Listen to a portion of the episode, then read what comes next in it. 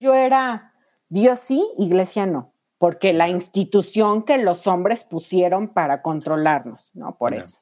Claro. Voy con el padre y lo primero que le digo es, padre, no me gusta ir a la, misa. Y me dijo el padre, pues qué tonta. Así, tal cual. Así, así me dijo el padre. Y me dio mucha risa. Yo dije, ay, qué padre tan simpático. Y me dijo, pues qué tonta, porque a tu papá no le gusta cargar gasolina, ¿o sí? Y yo, mm, no, pero lo tiene que hacer, ¿no? Y yo, ajá, pues ya está, lo mismo. Y yo, ok, padre, entiendo el punto.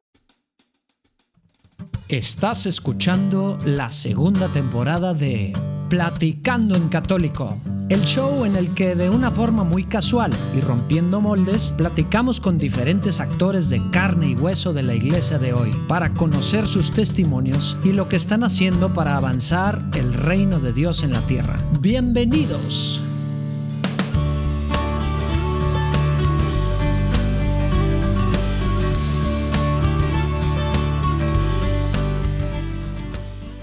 Hey, hey, hey, traigo la platicada ahora que puede tener con Carla Valeria Galván, ¿sí? Nombre de telenovela. Platicamos un poquito de eso, y cómo tenemos los dos nombres de telenovelas. Pero bueno, neta, se puso buena, buena la platicada. Su, pues bueno, su, historia, su testimonio, su caminar en la fe y sobre todo pues no sé, las cosas que ella se fue dando cuenta por, su forma de pensar, de ver el mundo, su, pues cómo estaba en medio de, pues, de pecados que ni sabía que eran pecados, ¿verdad? O, no lo tenía mucha claridad. Y empieza también temas de, viajes astrales o proyecciones astrales, ¿verdad? Y, y bueno, doble vida, digamos, con su novio, con alguien mayor, etcétera, etcétera. Al mismo tiempo de cercana a Dios, este tema que es súper normal en nuestra vida como católicos. Pero bueno, aquí lo vemos y nos lo platica ella muy, muy claramente cómo estaba viviendo estas diferentes cosas y más como, como católica, pues hasta cierto punto, pues nominal en el sentido de, de no una relación personal como nos la va a platicar ella con el Señor, con Jesús, y de no conocer a detalle las cosas, ¿verdad? Pero sí estando con Dios y Diosito y así, entonces como que es algo que se ve mucho en Latinoamérica, que, vamos a ir caminando con ella en, esta pues en esta historia de su vida y, yo creo que en muchos momentos nos vamos a poder identificar en varias cosas. Y bueno, al final esto se estaba convirtiendo en tómatelo a la ligera. Creo que se extendió un poco gracias a eso, porque empezamos a hablar de temas pues, más actuales de lo que ha sido su proceso, sobre todo este último año y cacho, ¿no? En pandemia, que este tema de, de ser pro vida, activista pro vida, lo que significa en verdad, cómo ser católico, que sí, que no, tema de Trump, te digo, se pone buena la cosa. Hay algo también que se me hizo súper cool, que, que Chesty, habla mucho de Chesty. que, que, se me hace muy extraño, muy chistoso y se lo digo ahí mismo en la platicada. GK Chesterton como, pues como, como ha sido importante en su proceso de conversión. Y, pues bueno, ahora el proyecto que trae con Santos and People está padrísimo y, vienen cosas pues interesantes también que, que medio que nos platica algo. Y bueno, ya, mucho rollo. Tú te espero, creo que te vas a divertir igual que yo, también aprender y, bueno, pues ver, ver varias cosas de, ella en tu propia vida, ¿no? Vámonos a la platicada y te veo del otro lado. Sobres.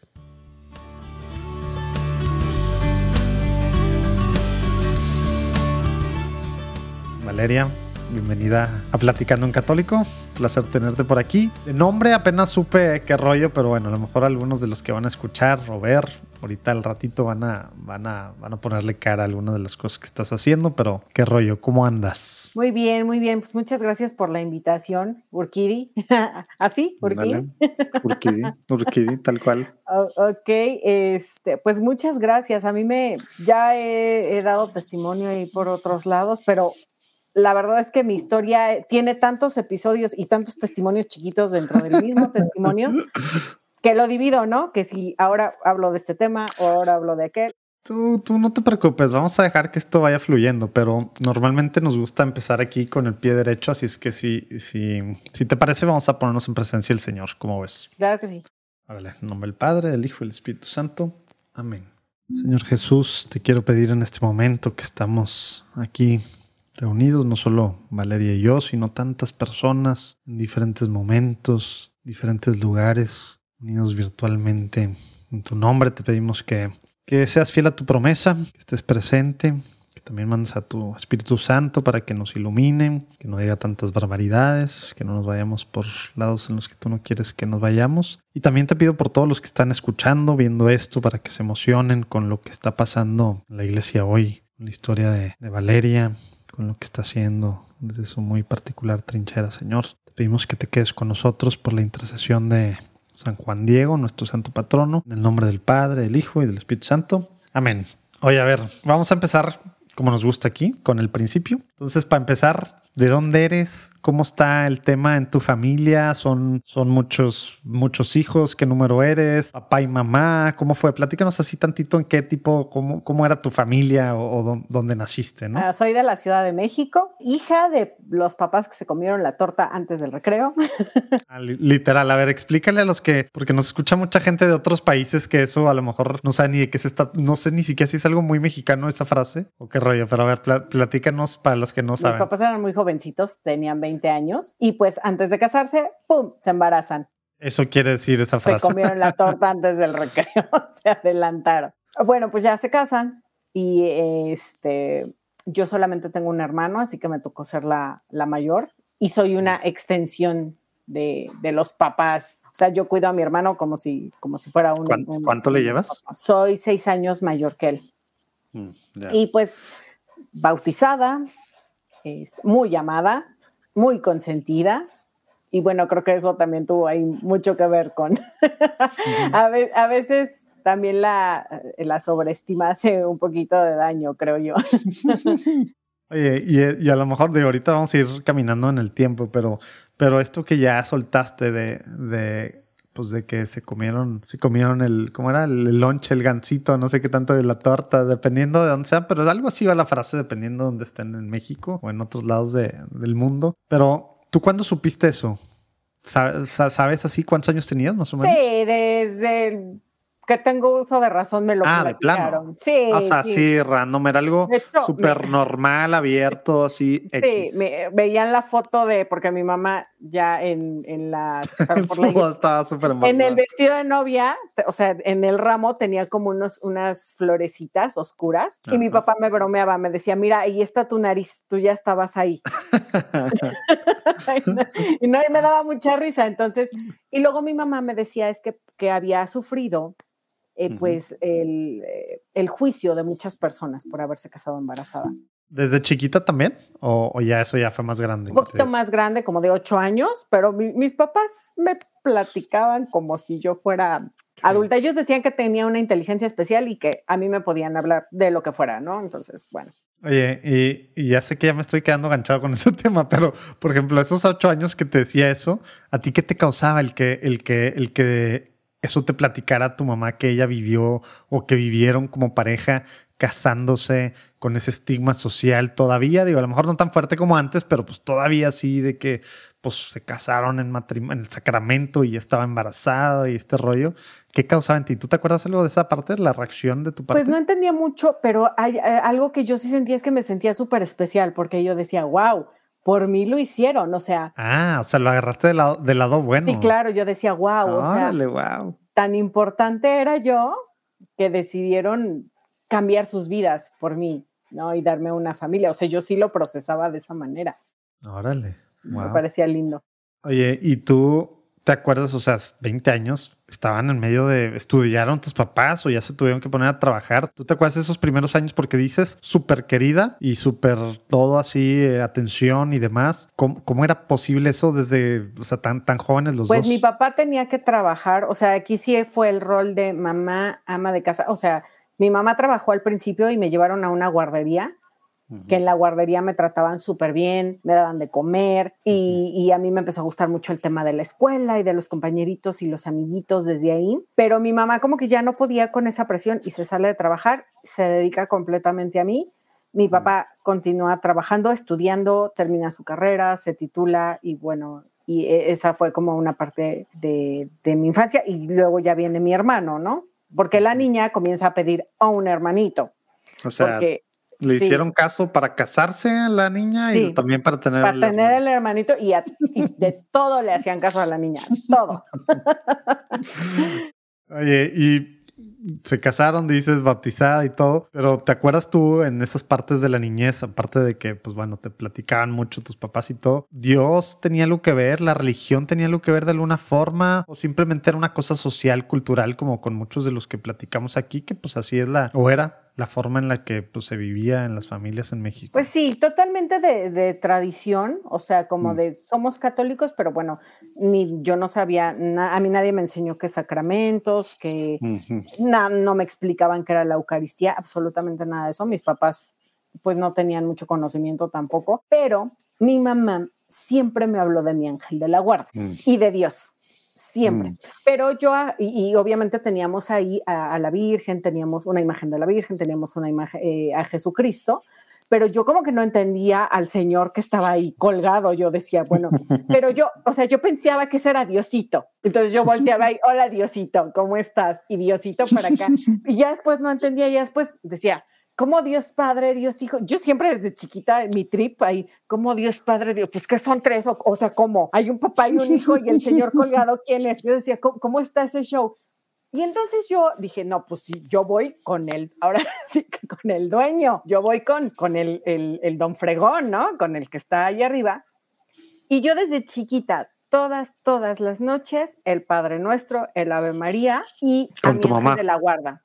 Con mi mamá y ya después solita yo yo desde que tengo uso de razón no me duermo, sino hago esas oraciones. Pero yo siempre de la mano de mi ángel de la guarda. O sea, yo realmente sí me imaginaba. ¿Y tenía nombre? O sea, ¿le pusiste nombre o, algo así? ¿O nomás era así, el ángel de la guarda? Era mi ángel. Y alguna vez tuve un sueño muy raro en el que un niñito vestido de, traje, bueno, de smoking, me escribía su nombre y me puso Natahab. Yo no sé, ¿no? ¿Qué fue eso? Si fue fue muy raro, pero yo nunca, le, nunca lo llamé así, como que nunca conecté, pero siempre fue mi ángel. Siempre yo he sabido. Oye, lo ya googleaste qué significa eso en algún idioma o no? buscado y todo, porque hasta lo escribió muy raro. Sí, yo tenía como 10, 10 años, menos, 9, y se escribió, o sea, lo escribió con letras mayúsculas, minúsculas, y era N-A-T-H-J-A-V, así. Así se, yo me lo quedé mucho. Era un niñito güerito y así. Pero yo claro que todo el tiempo pensaba, mi ángel, mi ángel, y él me cuida. Y por ejemplo, mm. si pasaba un perro en la calle y me daba miedo, o sea, yo, mi fe con, con Dios siempre estuvo ahí. No entendía yo mucho, mi oración era errada, era difusa, pero existía. Yo creía mm. en ese Dios de, de Abraham, de Moisés, de, de Elías, de, yo creía en ese Dios, yo sabía que ese era Dios pero todo lo demás yo no conocía la iglesia católica. Y entonces pues yo era así de, ah, no sé qué es la misa, si, me, si de repente iba a ah, que flojera, ¿qué es esto? No entendía absolutamente nada. Oye, ¿y catecismo sí había, era parte de o no? Ay, cuando fue la primera comunión, pues para mí la primera comunión fue vestidito blanco y fiesta, y fui al mm. catecismo, pero no entendía absolutamente nada. Las señoritas que me dieron el catecismo estaban perdidísimas. Saludos. Oye, y, o sea, estabas en un colegio laico, escuela laica. Pues en primaria sí, y en la secundaria llegó a un colegio católico. ¿Y qué tal el shock? Pues sí fue un shock, pero porque ¿Era de monjitas o de alguna congregación? Teníamos este sacerdote, no me acuerdo qué, congregación era, no, no, recuerdo. Ah, de plano, o sea, no fue así como que te marcó por lo que veo. No, sí, me marcó muchísimo, claro que sí, pero nunca me he preguntado qué, qué, qué onda con el padre.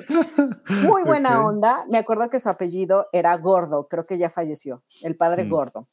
Sí, era fácil acordarse para un niño adolescente así, preadolescente. Ajá, entonces era lo que menos nos importaba. Teníamos una misa una vez al mes y se supone que teníamos clase como de teología o catecismo que nunca nos daban al igual que muchas otras clases.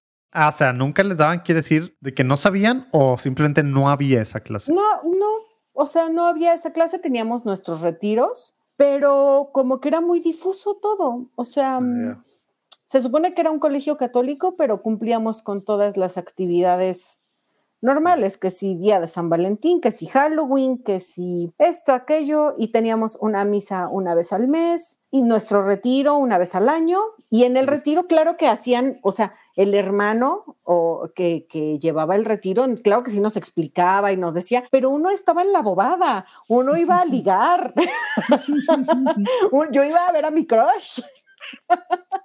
Que no era el güerito que, con el que había soñado, ¿verdad? No, no, cero, cero. Yo iba a ver a mi crush en la, eh, ahí fue cuando la primera vez que me enamoré, creo. Me- me- estaría muy interesante saber el porcentaje de, de, de adolescentes y jóvenes que van a retiros por esa razón, ¿estás de acuerdo? A ese era altísimo, ¿verdad? Muchos y pues bueno, testimonios. lo bueno es que el señor se usa de todo. De hecho, este, no sé si ubicas a Scott Hahn, el que escribió Claro, Ro- ujú. Fue así, así fue a un retiro, a su primer Ujú. retiro, porque iba a su crush. Entonces, pues yo ahí, ahí también. Oye, y esta parte, digamos, ya estabas entonces, pues ahí, preadolescencia, a lo mejor adolescencia, estabas en este pues, colegio católico, que de alguna forma, pues ahí estaba Dios presente, pero decías que te daba algo de flojera la, pues ir a misa, como creo que a cualquier, cualquier eso de edad, ¿no? Y, y tú, digamos, esta parte de tener un, un hermano, pues mucho más chico, a lo mejor, y, y toda esta parte ya de ir, pues de ir creciendo, eh, temas de locuras adolescentes, rebeldías hubo ahí ya caminando hacia la prepa? ¿Cómo iba esa parte en, pues, en, digamos, Valeria? ¿O eras, eras una niña súper buena, súper estudiosa? Platícanos cómo eras de esa parte para ir Siempre entendiendo pues, lo que estás haciendo ahora.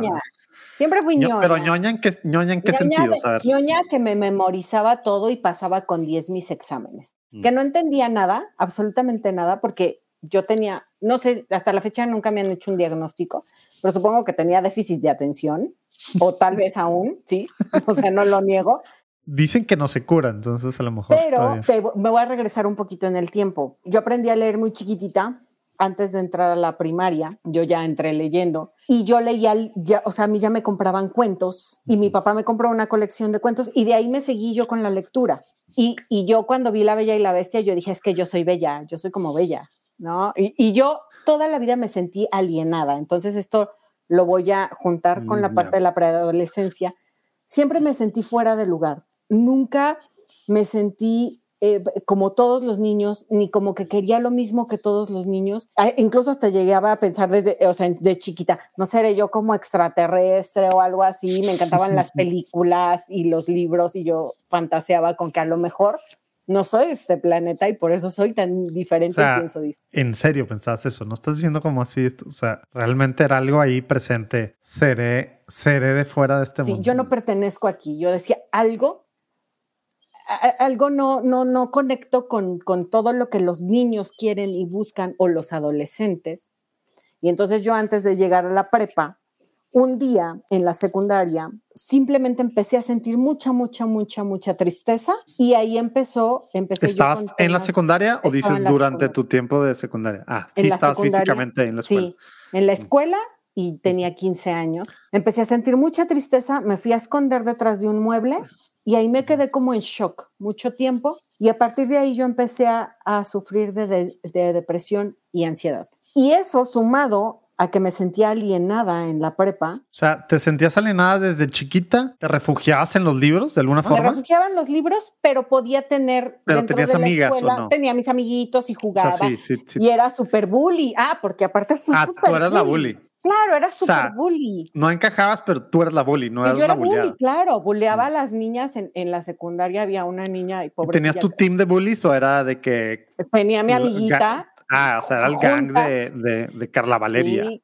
Carla claro. y- Valeria y su gang. Y, me llevaba pesadito con los niños y ahí si me decían, yo les decía, ¿no? Y órale, o luego me les pegaba, o, por ejemplo, si había un- el niño gordito, pues ahí iba yo de la tosa. Bueno, y si se me hacían enojar, peor tantito. Entonces, bueno, Y eso siguió, pero ya en prepa dices que cambió la Y en cosa. prepa entonces. cambió la cosa ¿Por porque, porque pues yo entro, o sea, de ir en la secundaria muy pequeñita y de ser bully y de pasármela en concursos y de ser como ¿Concursos de qué? concursos de oratoria o de poesía, de Ah, o matemáticas, sea, siempre te gustó esa parte así hacia, hacia afuera, así de, Sí. o sea, de hablar, de tal, y también la Sí. parte de pues acá intelectual, entonces. Sí, entonces era, era favorita de los maestros, pero no le caía tan bien a los niños y a las niñas. Mm, y, llegas a una prepa muy grande. ¿o Llegó a una prepa súper grande donde ya todos van como para, ya empiezan a netear y a huellear Y a mí el huelleo no me gustaba, o sea, yo decía, no, o sea, ¿por qué hablan así?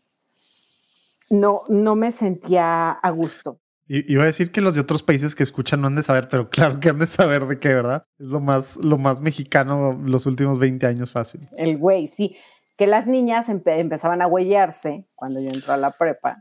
Sí, eran otros tiempos. Ahora se huellan las niñas desde, no sé, quiero saber, o sea, secundaria ya es muy tarde. Y pues no, no conecto, no hago amigos y ahí sí, Y no había nadie de tu secundaria. no, Mm. nadie. Extrañaba a mis amiguitas de secundaria, extrañaba el ambiente de la secundaria donde yo, yo estaba Donde tú eras la bully. yo era la bully. Mira, qué bien. Era la bully y la estrella de los maestros, ¿no? Y extrañabas eso. Y extrañaba eso y me sentía como que aquí no brillo, aquí no soy importante, aquí y las cosas están cambiando y hay mucha gente y no puedo. Y me empiezo a refugiar otra vez, eh, más bien ahí sí me refugio en los libros, Mm. pero empiezo a leer Horacio Quiroga, Benito Ah. Pérez Galdós, este, Nietzsche, Marx, todo eso. Que yo siempre dije, pues como que este Marx dice pura tontería. dije, como que, No. como que no conecto con lo que dice Marx. Oye, ¿y Nietzsche qué tal? Yo siempre, fíjate, desde ese momento yo lo vi como que, yo decía, como que este la pasó mal y se desquitaba con, con cosas. Pues sí. me, me causaba pena. Decía, Ah, o sea, pero no, no le compraste la idea de- del superhombre ni de Dios está. Yo decía, no, esto ni Sartre, ni. Yo decía, esto es como que. Ah, pero eso sí, a mí me decían de San Agustín y de Santo Tomás de Aquino. Y yo decía, estos son fregones. Ah, sí. Oye, ¿y sin Unamuno? ¿Unamuno? también. no. Ah, también lo leía, o sea, por ejemplo, Pero, pero no te, no te así No, no me hacía digamos. ¿no? tampoco. ¿No? No, de hecho me impactó más Camus. Mm. Camus, que, que no le compro, pero tiene No, su. sí, no, tiene no soy muy su fan. y, y me cae bien porque era súper fan de Georges, Ber- Georges Bernanos, que sí es, es, es, este, muy de este equipo. es muy, muy admirado de este lado. Y que, que el año pasado medio Camus se volvió a poner medio de moda, ¿no? Sí. Un poquito, Un por obvias, por obvias razones. Y entonces te metiste en mundo, pues ahí filosófico, más o menos ahí intelectual, tú sola, literal. No era de que con alguien más ya dejaste de ver, no en la prepa obviamente porque no estaban, pero fuera, obviamente para los que nos escuchan, no, no había WhatsApp, no existían estas cosas cuando estábamos en la prepa. Apenas si teníamos celular, pero era otro tipo de celulares, ¿verdad? Este, no, no, no, no había mucho que hacer, sí, no había mucho que hacer con el celular más que llamadas, ¿verdad? Pero entonces, literal, ibas a prepa, estabas ahí, no brillabas y regresas a tu escuela, a tu casa y leías. O sea, ese era tu tema. Leía en la escuela, en los Ah. recreos de la escuela. Ah, te separabas, literal, era la, la tipo ratoncita de biblioteca en la, en la prepa. Lo cual hacía, me imagino que más bully hacia ti, ¿o no? No, cero. De hecho, yo pasaba, o sea, yo era invisible. En mi primer año de prepa era invisible. Mm. Ah, pero a mí me encantaba ser invisible y decían, a ver, hagan equipos y yo, "Ah, yo sola, por favor. Ah, de Yo hago equipo conmigo. Porque estos están medio bestias. Oye, pero en, la- en las tardes, ¿qué hacías? En ¿Tenías grupo social de algo? No, ¿Participabas claro de algo? no. Ah, No, me volví muy huraña y no me, me gustaba mucho estar sola, pero al mismo tiempo lo sufría. Al mismo tiempo decía, es que Mm. esto no está bien. O sea, no sí me gusta, pero creo que no está bien visto o como que podría pasar por rarita o ah, pero era más el que dirán, más que, más que no te gustara. Ey, ey, ey. Aquí interrumpiendo la platicada con Carla Valeria por algo importante.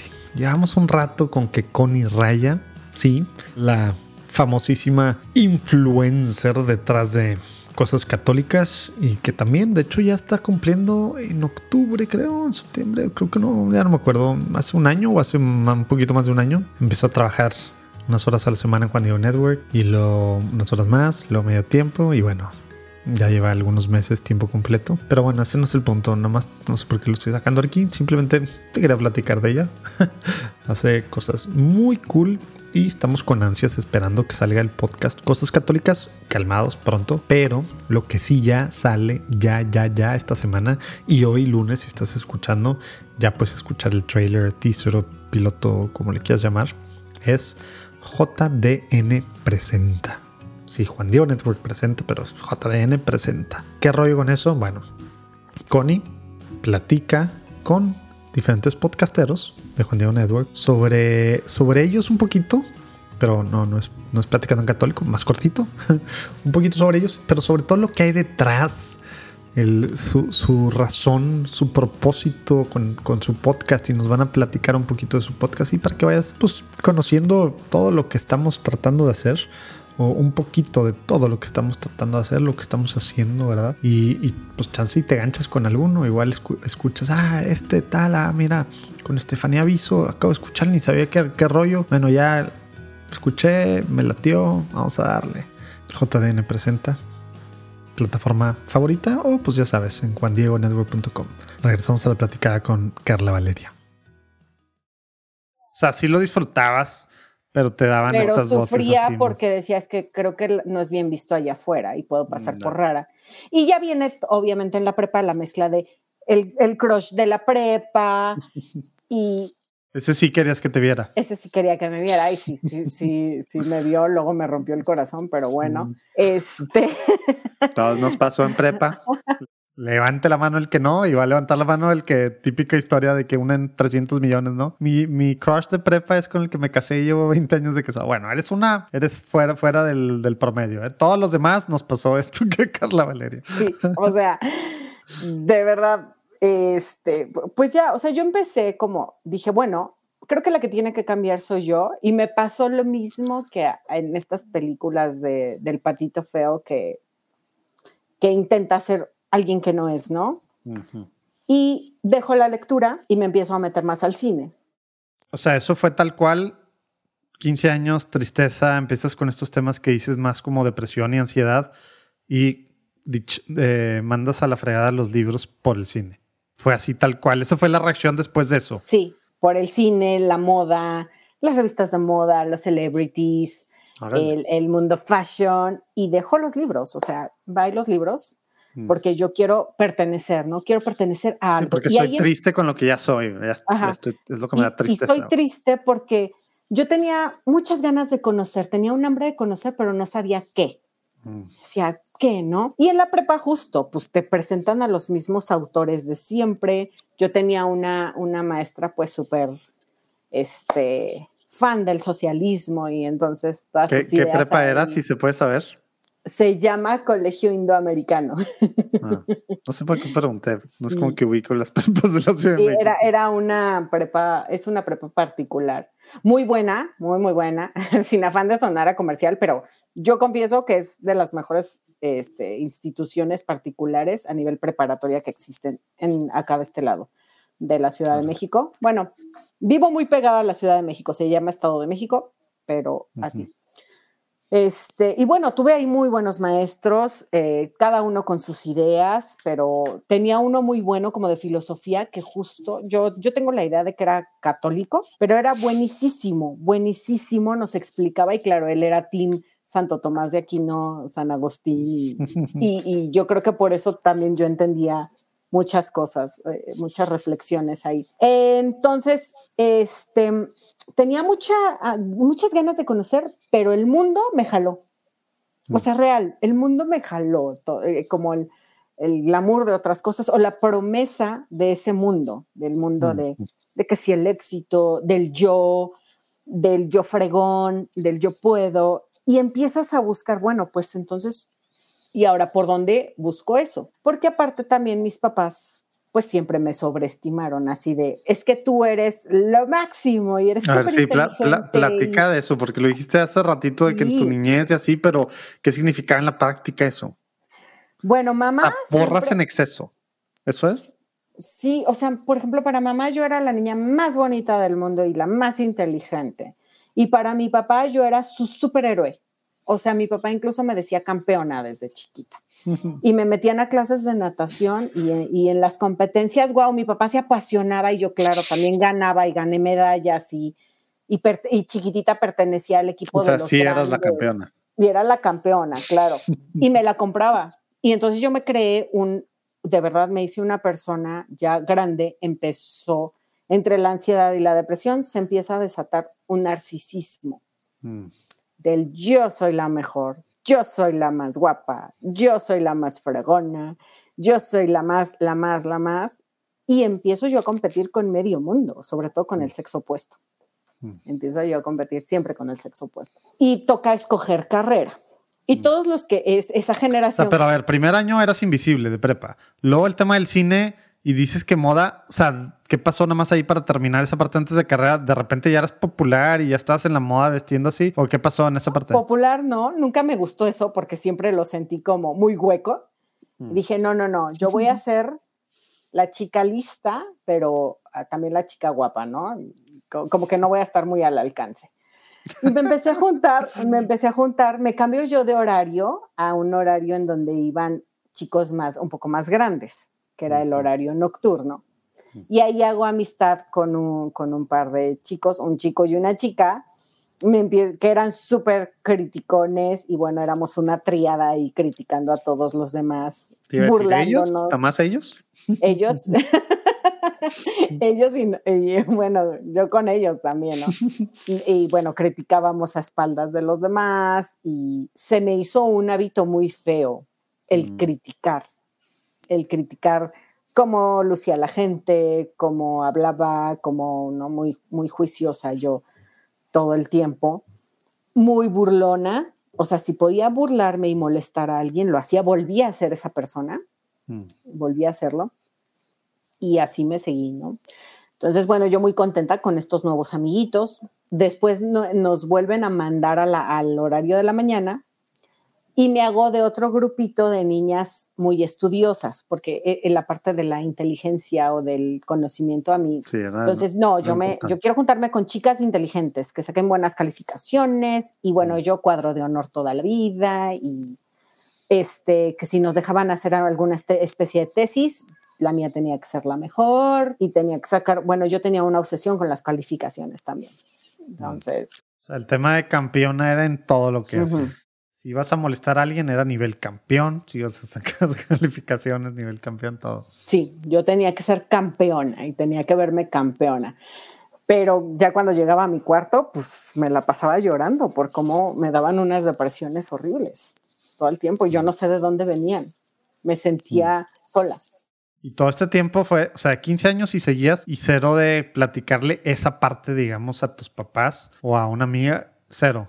O sea, eso era un tema de que vivía Carla Valeria en su, en su cuarto, en su intimidad. Claro, sí. Mm. Y yo siempre creyendo en Dios, ¿eh? hasta eso nunca dejé de hablar con él, pero yo mm. no, no conocía, o sea, yo nada más le reclamaba. Oye, ¿por qué me siento así? Ah, pero sí le reclamabas. Sí, claro. Oye, ¿por qué me siento así? Oye, yo quiero esto. Súper bueno en, digo, en esos momentos. Solo eso, me empieza, me empieza a llamar. ahora estamos, estamos en mis 18 años, ¿no?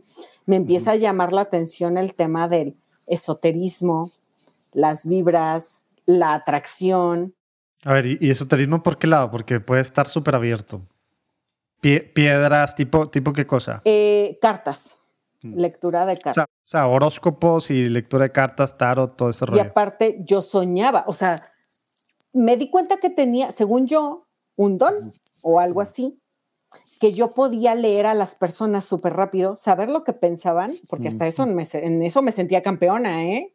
Yo decía, no, yo leo rápido a las personas. Yo le sé la vida y empecé, incluso hasta, eh, según yo leía las cartas en la prepa y, ay, yo te las leo y le atinaba y yo decía, wow, ¿no? ¿Qué poder puedo tener con eso? Sí, tenías poder psíquico, según tú. Según yo, tenía poder psíquico y podía mover las cosas y me la creía yo deseaba mucho algo, lo pedía, lo pedía, lo pedía y pasaba. Oye, ¿y, eso te metiste tú a estudiar o alguien te metió en eso o cómo, cómo, cómo pasó esto? Todo, todo Urquidi, lo que yo hacía era solita, porque yo podía. O sea, Jamás necesité de nadie. Bueno, pero solita, pero tú estudiabas, tú te pusiste a aprender algo, o solita, ¿qué quiere decir solita? O sea, de algún lado, pues el tema de comprar las cartas y aprender que voltear esta a la otra, de algún lado salió. Yo, o sea, por ejemplo, mi mamá alguna vez me contó, ah, es que una, supongamos, mi mamá me contó, alguna vez me leyeron las cartas y me dijeron que esto significaba esto. Entonces yo hacía mi propia estructura. Mm. Ah, entonces yo voy a decir que esto significa esto y bla, bla, bla. Y cuando lo leía, resulta que todos, oh, sí es cierto. No, más bien yo era listilla y como que muy intuitiva, muy, intuitiva. Por ejemplo, yo tenía un amigo, te voy a contar esto así como, tenía un amigo que era eh, nuevo rico, por así decirlo. Y yo, le, yo me di cuenta por su comportamiento, porque era un, un comportamiento muy arrogante. Y yo dije, no, este lana no tuvo siempre. Y entonces un día le dije, a ver, te voy a leer las cartas. Y yo le dije eso. Y se le, se le, el ojito Remy, o sea, se le salieron las lágrimas de que le supe el pasado. Y bueno, imagínate. te digo, no le digas a nadie. Ajá, sí, me dijo, no, me dijo, ¿es en serio? Es que no puedo creerlo. Y fue cuando me contó, pues, su pasado eh, triste. Ya después yo me sentí mal, dije, ¿qué estoy haciendo? O sea, dije, wow, ¿cuántas, cuántas personas pueden tener poder sobre otras que son vulnerables? Pero no me detuve ahí. Te iba a preguntar, o sea, fue tal cual y luego, ¿qué pasó? O sea, tal cual después de eso fue ese pensamiento, pero... Pero, dije, pues entonces usemos esto. ya me ya bulleaba a las personas, esta es una mejor forma de... Esta es una forma de controlar a las personas. O sea, pero eso quiere decir que, que dejaste de pensar que, que tenías poderes psíquicos o dijiste, no, sí tengo ciertas habilidades, poderes sobrenaturales que voy a utilizar para bullear. ¿Por dónde Ambas. Mm. Ambas. Yo dije, tanto tengo un, una especie de don como tengo habilidades psíquicas porque soy súper inteligente. ¿y al mismo tiempo ibas a misa o algo? No. Nada. O sea, era época de, decías, o sí, platicaba con Dios, me enojaba con él, le reclamaba. Eso decías que hacías de repente en tu depresión y tus diferentes temas de ansiedad. Misa a un lado y cartas y esta parte así más esotérica, entonces. Sí. Okay. Y entonces ya de cuenta que, por ejemplo, decía, mm, quiero este, mm, quiero sacar eh, tanta calificación y entonces me concentraba, escribía a lo mejor en un papel, quiero sacar tanta calificación, quiero sacar, y me concentraba. Y Le reclamabas al universo la calificación. Exacto, sí. Bueno, en ese momento, en ese momento yo no estaba segura quién me respondía, pero pero mi inocencia me hacía pensar que sí, que Dios me quería mucho y que me había dado un don especial. Jamás me ponía a pensar, estoy pecando, estoy haciendo algo que, que no, no, no, está bien a sus ojos, jamás, ¿no? Nunca en la vida. ¿Por qué? Porque también pensaba que así como era una niña consentida por mis papás, también era consentida por Dios. Sí, eras especial en, especial en, en más especial que los demás. Eh, ajá, sí. Mm. Y al mismo tiempo tenía muchas inseguridades, porque pues mm. eso es lo, lo, que realmente pasaba, tenía muchas inseguridades. Eh, ¿Y inseguridades que fuiste descubriendo después, así ya mucho más grande? ¿O ahí como que estaban claras y era lo que te llevaba a tema de ansiedad y de depresión? Sí, no, ya las tenía claras, o sea, sí las mm. veía. Mi o sea, estaban identificadas desde entonces. Sí, mi papá pasó por una mala racha, económicamente mm. hablando, y me daba mucha cosa que se, que se me notara que, estaba que estaban pasando esos problemas económicos en mm, casa, sobre todo por el círculo o el ambiente en el que yo me desenvolvía. Mm, mm, y eso quería como así de no, que, que, no sepan, ¿no? Que no sepan, que no se me note ninguna vulnerabilidad. Entonces, evitaba verme vulnerable. O sea, esa era la principal entonces ahí. Ajá, sí.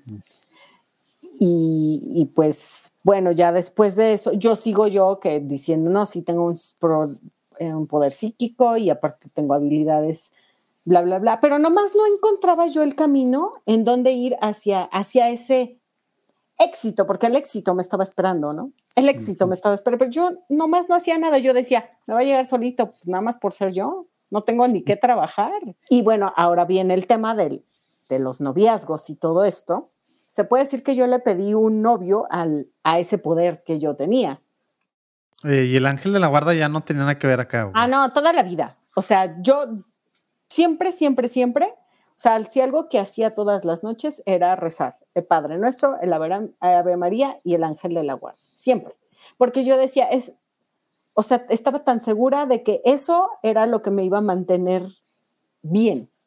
Mm. O sea, sí, sí tenía una confianza ciega en eso, pero era muy soberbia en el aspecto de puedo hacer lo que quiera, puedo portarme mal, casi, casi así, pues sola fe, ¿no? Solo con mi fe y ya yo me voy a salvar y ya está. Y trataba a todas las personas, o sea, realmente las personas no eran una amistad, llegaban a ser un interés. Eh, o sea, el, hecho de yo, si, yo, lo, yo pudiera decir que eran rasgos sociópatas, probablemente, ¿no? O sea, para mí el ganar, el sacar algo, el el controlar eran mis principales objetivos en cuestiones interpersonales. Jamás fue el entregar. Interpersonales, incluyendo a los novios y a las otras relaciones. Amistades, cosas de trabajo, digo, equipos de cualquier cosa en clases y noviazgos. Y luego decías, noviazgos llegaron adolescencia en medio de toda esta turbulencia. El noviazgo llegó hasta la edad adulta, ah, porque aparte cuando empezaste con cartas y esto que fue en prepa, ahí todavía no. Ahí todavía no, me daba como miedito, como mm. que no me aventaba y aparte no, no, no conectaba mucho con los chavos, justo por eso, porque yo siempre estaba en una competencia. Mm. Y entonces un día decidí que ya era momento de tener un novio. Y yo dije, ah, pues lo quiero así y así y así. Y me concentré mentalmente en tenerlo, porque dije, claro que lo que sea que me escuche, yo en ese momento decía, es Dios, es Dios. Me lo va a traer si yo se lo pido, mucho, mucho, mucho. Mm. Y lo pedí hasta con ciertas características físicas y demás, y así llegó mi, mi novio. así llegó, con el que estuve ocho años y en el que me instalé en una relación muy tóxica, mm. muy tóxica, eh, y en donde la tóxica, gran parte de la toxicidad era mía. Controladora, celosa, abusiva. Eh, bueno, o sea, era una persona horrible con él. ¿no? era uno de mis intereses más él. O sea, él tenía que hacer lo que yo quería todo el tiempo. Mm. Y no, yo nunca estaba a gusto. Mm. Entonces, eh, eh, yo empiezo a entrar en un conflicto y al mismo tiempo empiezo a desarrollar una ansiedad en específico que se llama ansiedad por separación.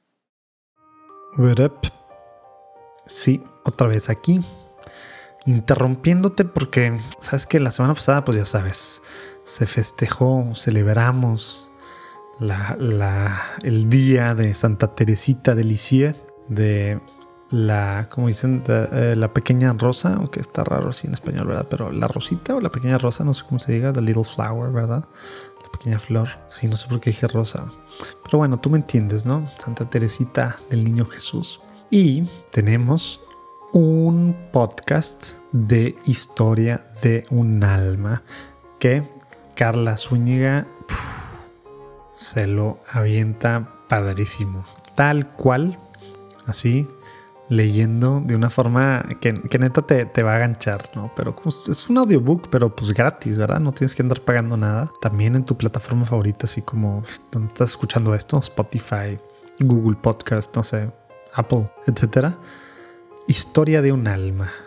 Vas a poder ver así capítulo a capítulo, escucharlo para ir entendiendo, para ir conociendo todo lo que... Ah, ya, ya me acordé, la florecita. para ir entendiendo y con si era Santa Teresita, el niño Jesús, la florecita. Pero bueno, para ir, para ir entendiendo un poco lo que vivió ella, porque acuérdate su autobiografía, y, también encontrar al Señor en esas cosas pequeñas y cómo no, no, ¿Cómo, ¿cómo, decirlo? A mí me, me, sirve mucho Santa Teresita, me ayuda demasiado a ver mi pequeñez como algo bueno, a ver mis regazones como algo que yo le entrego al Señor. A ver, pues, todas mis cosas, eh, pues nada bonitas, ¿verdad? Que no son pocas. y mis fracasos y mis caídas en todos los sentidos. Otro rollo, neta, Santa Teresita. Historia de un alma, tal cual. cualquier eh, podcast player, platform, lo que sea. Ahí lo puedes escuchar. Padrísimo, neta. Cada capítulo, ahí vas a poderlo escuchar poco a poco. Sobres. Regresamos a la platicada con Carla Valeria. Esta ansiedad por separación te hace pensar que si tú estás lejos de tus seres queridos, porque yo siempre lo decía, la única gente que merece mi amor son mis papás y mi hermano. Hasta ahí. nadie más, nadie más merece que lo quiera. Y siempre, mi única familia son ellos. Yo tengo muchos tíos, muchos primos, bla, bla. Mi familia son mis papás y mi hermano. La gente que amo son mis papás y mi hermano, punto. ¿Por qué? Porque ellos eran los que me aceptaban todo. Si alguien no me aceptaba algo o alguien no hacía lo que yo quería, yo lo desterraba de mi vida. Era, y, me gustaba esa sensación de, te saqué. ¿Por qué mm. no te mereces estar aquí conmigo? Empiezo yo con esta ansiedad y se junta todo, se junta ansiedad, depresión, mi relación tóxica. Era horrible, yo vivía un infierno en ese mm. momento. E, e, e, era horrible. Y dije, tengo que hacer algo. ¿Qué tanto, ¿Qué tanto para tengo que hacer algo? O sea, dices, fueron ocho años. ¿En qué momento dijiste eso? ¿En el año uno? En el cuarto año. en el cuarto año. Dije, tengo que hacer algo. Pues, cuarto año ya estabas graduada de carrera. Ya. Mm. Y ya llevaba, pues sí, cuatro años afuera. O sea, cuatro años afuera de la carrera. O sea, él, ah, y yo no, él y yo nos hicimos novios en mi último año de carrera. Ah, y él era, él es un año y medio menor que yo. Mm. Nos hacemos novios, empiezo a vivir una toxicidad horrible con él, de control, de control con él, terrible. Pero yo era la que estaba sufriendo. Mm. Según yo, eh, según en mi mundo y en mi cabeza, él me hacía sufrir a mí y él era el mm. mala onda. Cuando no, la verdad, él, se portó increíblemente conmigo. Tenía sus detalles y demás, como todos, nadie es perfecto, pero... Eh, y bueno, ahora yo seguía, yo seguía siendo, digamos, o, dirigiéndome siempre a Dios, ¿no? O sea, igual en, mis oraciones, y le preguntaba a Él, o sea, venía, yo empecé con esta dualidad que chocaba, que por un lado era muy tóxica, era controladora, era insensible, y pero por otro lado, yo desarrollé mucha empatía hacia, hacia los males que le pasaban a otras personas. Yo no podía ver una noticia porque lloraba. Si yo sabía que alguien desaparecía, yo me iba a una capilla a rezar mm. para que esa persona apareciera y a llorar. Y, yo, y yo me ponía a hablar con Dios, Dios, por favor, escúchame, o sea, yo necesito, ayuda a que, que esta persona recupere a su familia. Mm. Si yo sabía que había, eh, que unos niños en el Medio Oriente estaban en medio de la guerra, para mí era un dolor horrible. Yo ni siquiera podía dormir. La vez, no sé si te acuerdes o supiste de un caso de un perrito que al que asesinaron horriblemente unos chavitos en Nayarit hace como 10 años. Bueno, yo lo sufrí horrible. O sea, todo ese tipo de cosas yo las sufría como si me pasaran a mí pero fue un cambio, o sea, si no eras, no, no tenías esta, no me acuerdo cómo se llama, tiene un nombre la gente que es extremadamente empática a nivel de que todo le duele en este sentido. Así no era Carla Valeria, o sea, eso te convertiste tú en tu relación. Me voy a, me voy a ir un poco al pasado. Carla Valeria siempre fue dos, dos personas en una. Por un lado, esta que te estoy platicando desde chiquita, y por otro lado, narcisista, egoísta, eh, eh, controladora, caprichosa, era, y, y algo peleaba en mí adentro, todo el tiempo, todo el tiempo peleaba. Por un lado tenía muchas ganas de ser una mala persona, porque era divertido, pero por otro lado yo sufría por otras personas y quería ayudarlas y hubiera sido capaz de ayudar a cualquier persona y me daba impotencia cuando alguien sufría. Mm. Entonces, habían dos Valerias ahí peleando toda mi vida. Y ahora sé por qué. Creo que ahora sé por qué. Eh, decido hacer algo. Por eso te digo que cuando doy testimonio. A los cuatro años de, la, del noviazgo, decido hacer algo. La gran solución fue pintarle el cuerno a mi novio, ¿por qué no? Eso iba a arreglar los broncas. Eso iba a arreglarme a mí. Claro. Yo necesitaba volver a enamorarme. volver a sentirme importante para alguien. Y llega una persona 10 años mayor que yo. Eh, yo hasta la fecha no sé, la verdad no sé, no, no quiero juzgar ni nada. tiene también muchos rasgos sociópatas. Fue, me fui a meter, si estaba en Guatemala, me fui a, a meter a Guatepeor. y empiezo yo a tener dos relaciones al mismo tiempo. Y empiezo, pero esta segunda relación fue peor porque yo me estaba enfrentando a una persona que era muy parecida a mí. Y aparte 10 años de experiencia más. Sí, uy, no, me dio la vuelta muchas veces y aquello terminó, terminó mal. Eso terminó mal. El caso es que al mismo tiempo termino yo estas dos relaciones y termino destrozada y en el fondo. O sea, pero duraste cuatro años con las dos relaciones. en paralelo. Sí. Órale, ¿cómo te daba la vida para eso, la mente y tal? O sea, ¿no, no, no te fuiste más en picada en tema de depresión? Claro, claro. Un día mi, el que era mi novio me toma la palabra y me termina. Mm. Yo nunca pensé que eso iba a pasar porque él me aguantaba todo, soportaba todo. Y un día él toma sus cosas, bueno, por decirlo así, metafóricamente hablando, se va y me deja y yo termino súper destrozada porque era mi mejor amigo. Era la persona, e, en ese momento yo ya decía, las únicas personas a las que amo son a mis papás, a mi hermano y a mi novio. Mm, y, y era así, él era, era muy importante para mí, muy importante. Terminamos y yo pensando que esta otra persona iba a ser mi, mi, mi sostén, pues no, resultó que no resultó que no, y yo tenía el corazón roto por partida doble. Me fui hasta el fondo. Y ahí sí empieza mi camino de, conversión. Eh, mi exnovio me termina en 2016 y esto me gusta contarlo por años porque, porque es importante. ¿Y no tenía nada que ver que se dio cuenta que estaba otro? No, nunca se dio cuenta. De hecho, él más bien se dio cuenta e hizo la vista gorda. Ah, neta. Sí. Sí. No es, no, es, no es tan común esa, eso, al menos, digo, antes de casarse o así, quiero pensar, y más como que el hombre, ¿no? Sí. No, él, no.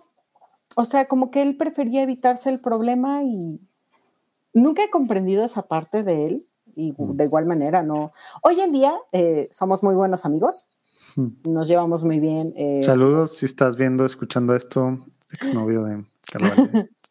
Lo quiero mucho, lo quiero mucho. se puede decir que es de mis personas favoritas. Hmm. Eh, y e igual, también ahí fue, ahí sí fue una diosidencia el volvernos a encontrar y pedirnos perdón, pero bueno, eso es más, un poquito más adelante. Todo empieza con un accidente que yo tuve en, en 2015. Hmm.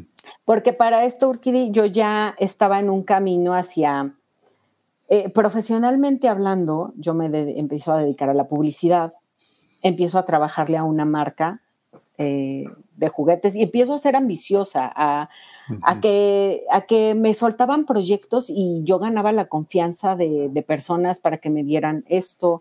El, tema de trabajo se me dio muy fácil siempre, muy fácil. Y yo era muy biznera, tenía mi trabajo fijo y aparte business por aquí, business por allá y muy biznera, muy movida, muy este, empoderada en ese sentido. nunca había escuchado lo de biznera muy biznera. me, gusta, me gusta. Muy, muy biznera, yo. Eh, me encantaba porque era una forma de tener poder.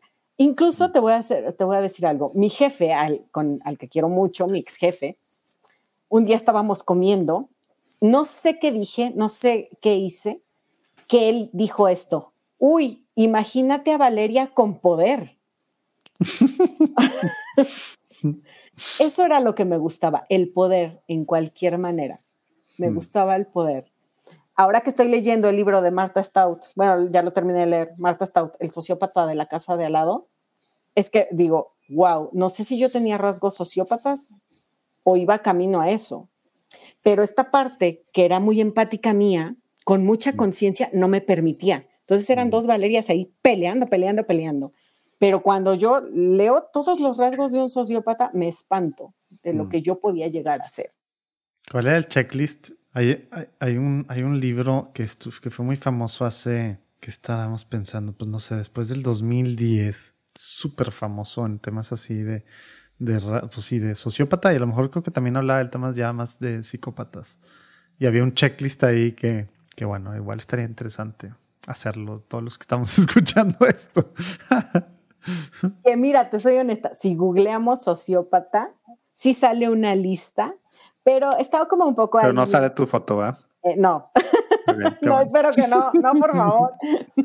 No dudo que haya gente que me tenga etiquetada así, de verdad. Por eso me encanta dar testimonio y decirle, no, ya. Ya no, no more. No more, ya. Aquí ya hay pura felicidad, ya no. Eh, bueno, el caso es que en 2015 yo iba hacia una junta con un cliente que yo me había hecho, un cliente que al que yo le iba a, producir comerciales y cosas así, en conjunto con la persona con la que engañé a mi exnovio. Trabajaba, o sea, en lo mismo. Él es productor y, y, bueno, a los dos nos gustaba mucho la creatividad y teníamos como la idea de trabajar juntos y demás. Entonces iba camino a una junta y acá en Ciudad de México, sobre periférico, yo no sé cómo estuvo eso, o sea, fue una cosa que yo sigo sin explicarme.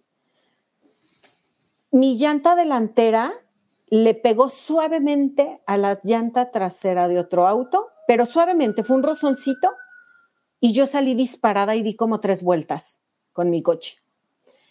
El lado del copiloto quedó completamente destrozado y cuando yo iba dando vueltas dije, es que ya me morí, o sea, ya, ya está bien, ya lo acepto, ya me voy a morir, está bien. Y en ese momento pensé en Dios, solo pensé en Dios, está bien, yo me entrego a ti, ya, está bien, que venga.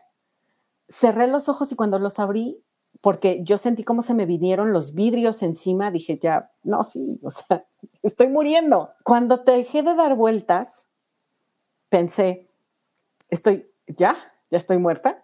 No, estoy viva, estoy, estoy viva. Me toqué la cara porque dije, seguramente ya la tengo destrozada. Porque, ah, mi cara, ¿eh? O sea, ¿cómo crees? ¿No? Dije, no, pues ya, ya me vi destrozada, lo merezco por bruja. no, pues todo bien. Yo estaba temblando, salgo del coche completa, entera, viva, respirando y veo a toda la gente alrededor y la gente empezó a decir, está viva, está viva, está viva. Se acerca un policía muy amable y me dice, señorita, está viva. Y solo le dije, espere, estoy en shock. Déjeme, déjeme volver en mí y recoger mis cosas y ahorita me ayuda a salir, pero estoy en shock.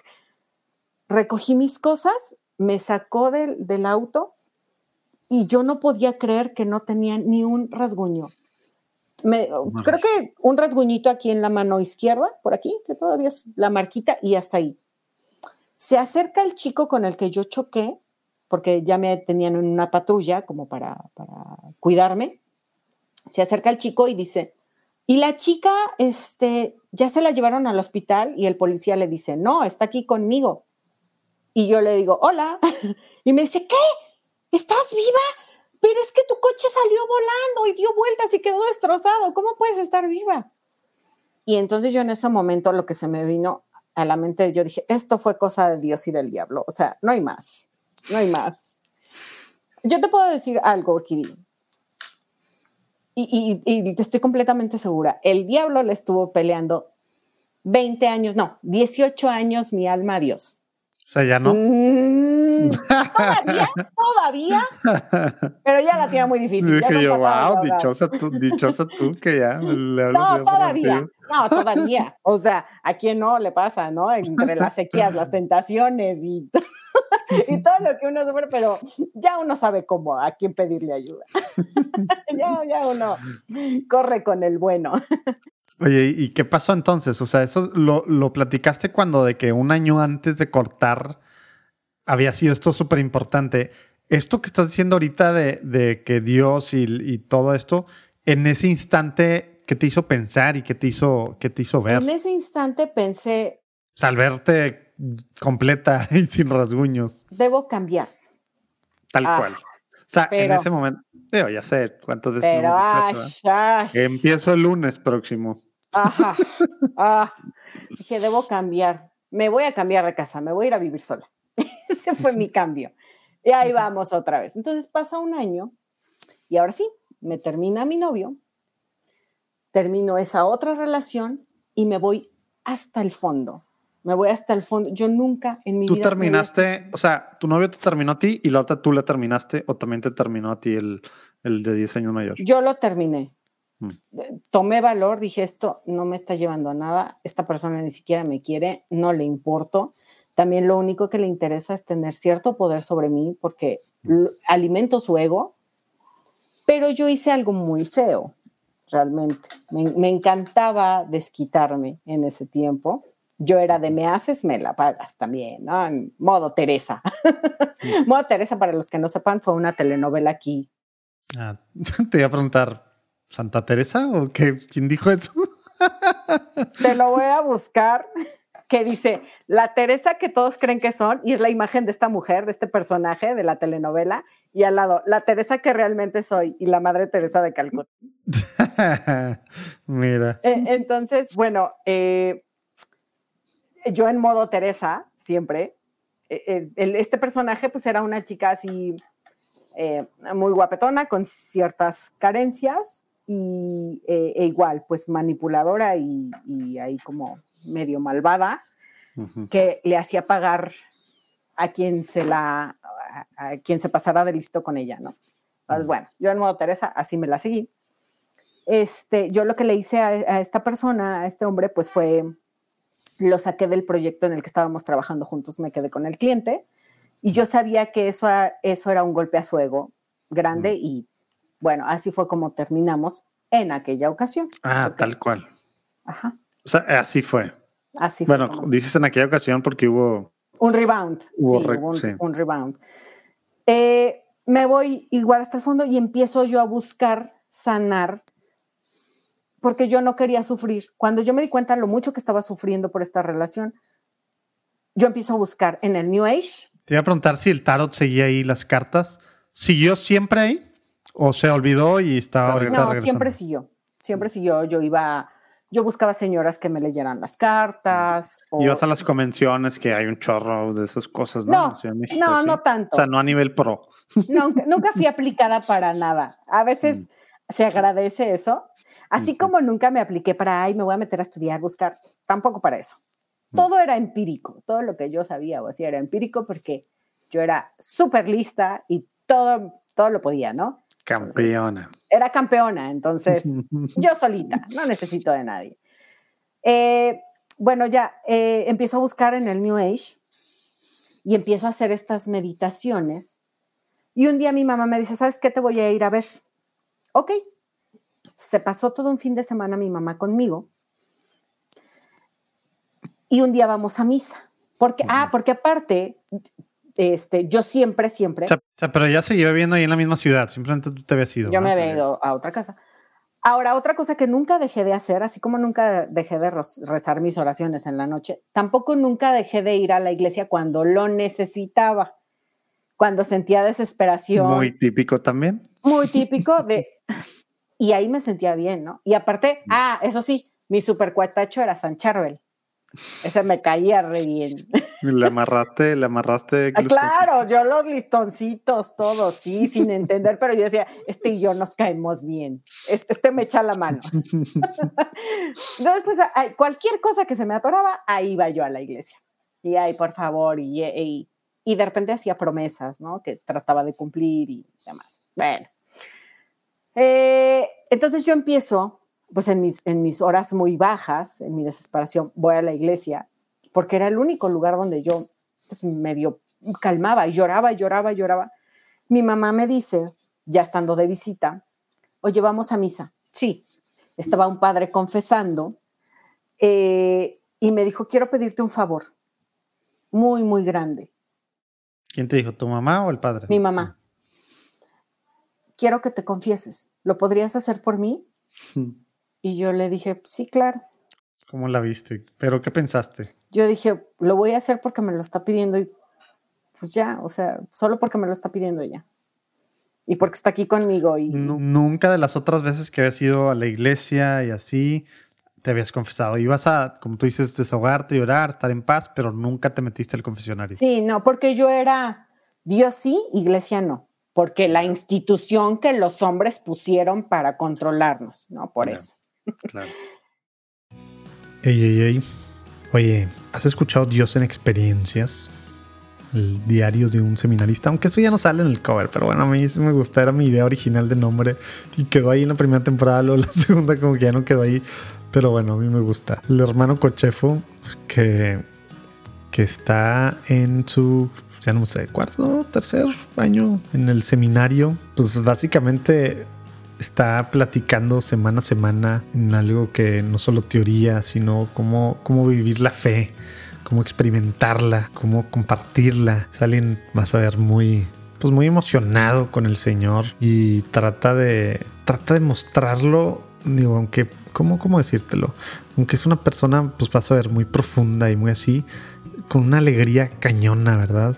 Y eso se nota cada vez que, cada vez que está platicándonos en estos pues, podcasts súper cortitos, ¿no? De creo que los el que menos ha de ser como 10 minutos y los que más a lo mejor 20 y pocos minutos cada semana. Mira, te voy a decir, por ejemplo, los últimos. Em, capítulo 24 de la segunda temporada. Más feliz que nunca. Luego le antes sé de Dios, ser santo, antes Dios te ama, antes estar con Dios, descubrir a Dios en cada día. Y luego una especie de review ahí de la película de Soul de Pixar, el mindfulness y la oración, lejos del Padre, llamados a no amar, mi sueño versus el de Dios, hábitos y zona de confort. Y luego el padre Jorge Obregón, ideas sólidas. Total, mm, no sé, me, me, emociona porque fue uno de los primeros podcasts. Está viendo, mira, de la primera temporada se aventó 34 y luego hubo un break porque pues estaba yendo del noviciado allá al seminario, o ya no me acuerdo cómo se llama, sí, creo que seminario, y ahora va 24, pero pues ya básicamente, pues lleva un buen rato. y padrísimo escuchar cómo semana a semana el hermano Cochefo nos va, pues nos va platicando del amor de Dios y cómo él lo va viviendo, dándonos ideas prácticas, tips muy concretos. Dios en experiencias, cualquier plataforma, ya sabes, juandiegonetwork.com. Voy con el padre y lo primero que le digo es, padre, no me gusta ir a la, misa. Y me dijo el padre, pues qué tonta. Así, tal cual. Así, así me dijo el padre. Y me dio mucha risa. Yo dije, ay, qué padre tan simpático.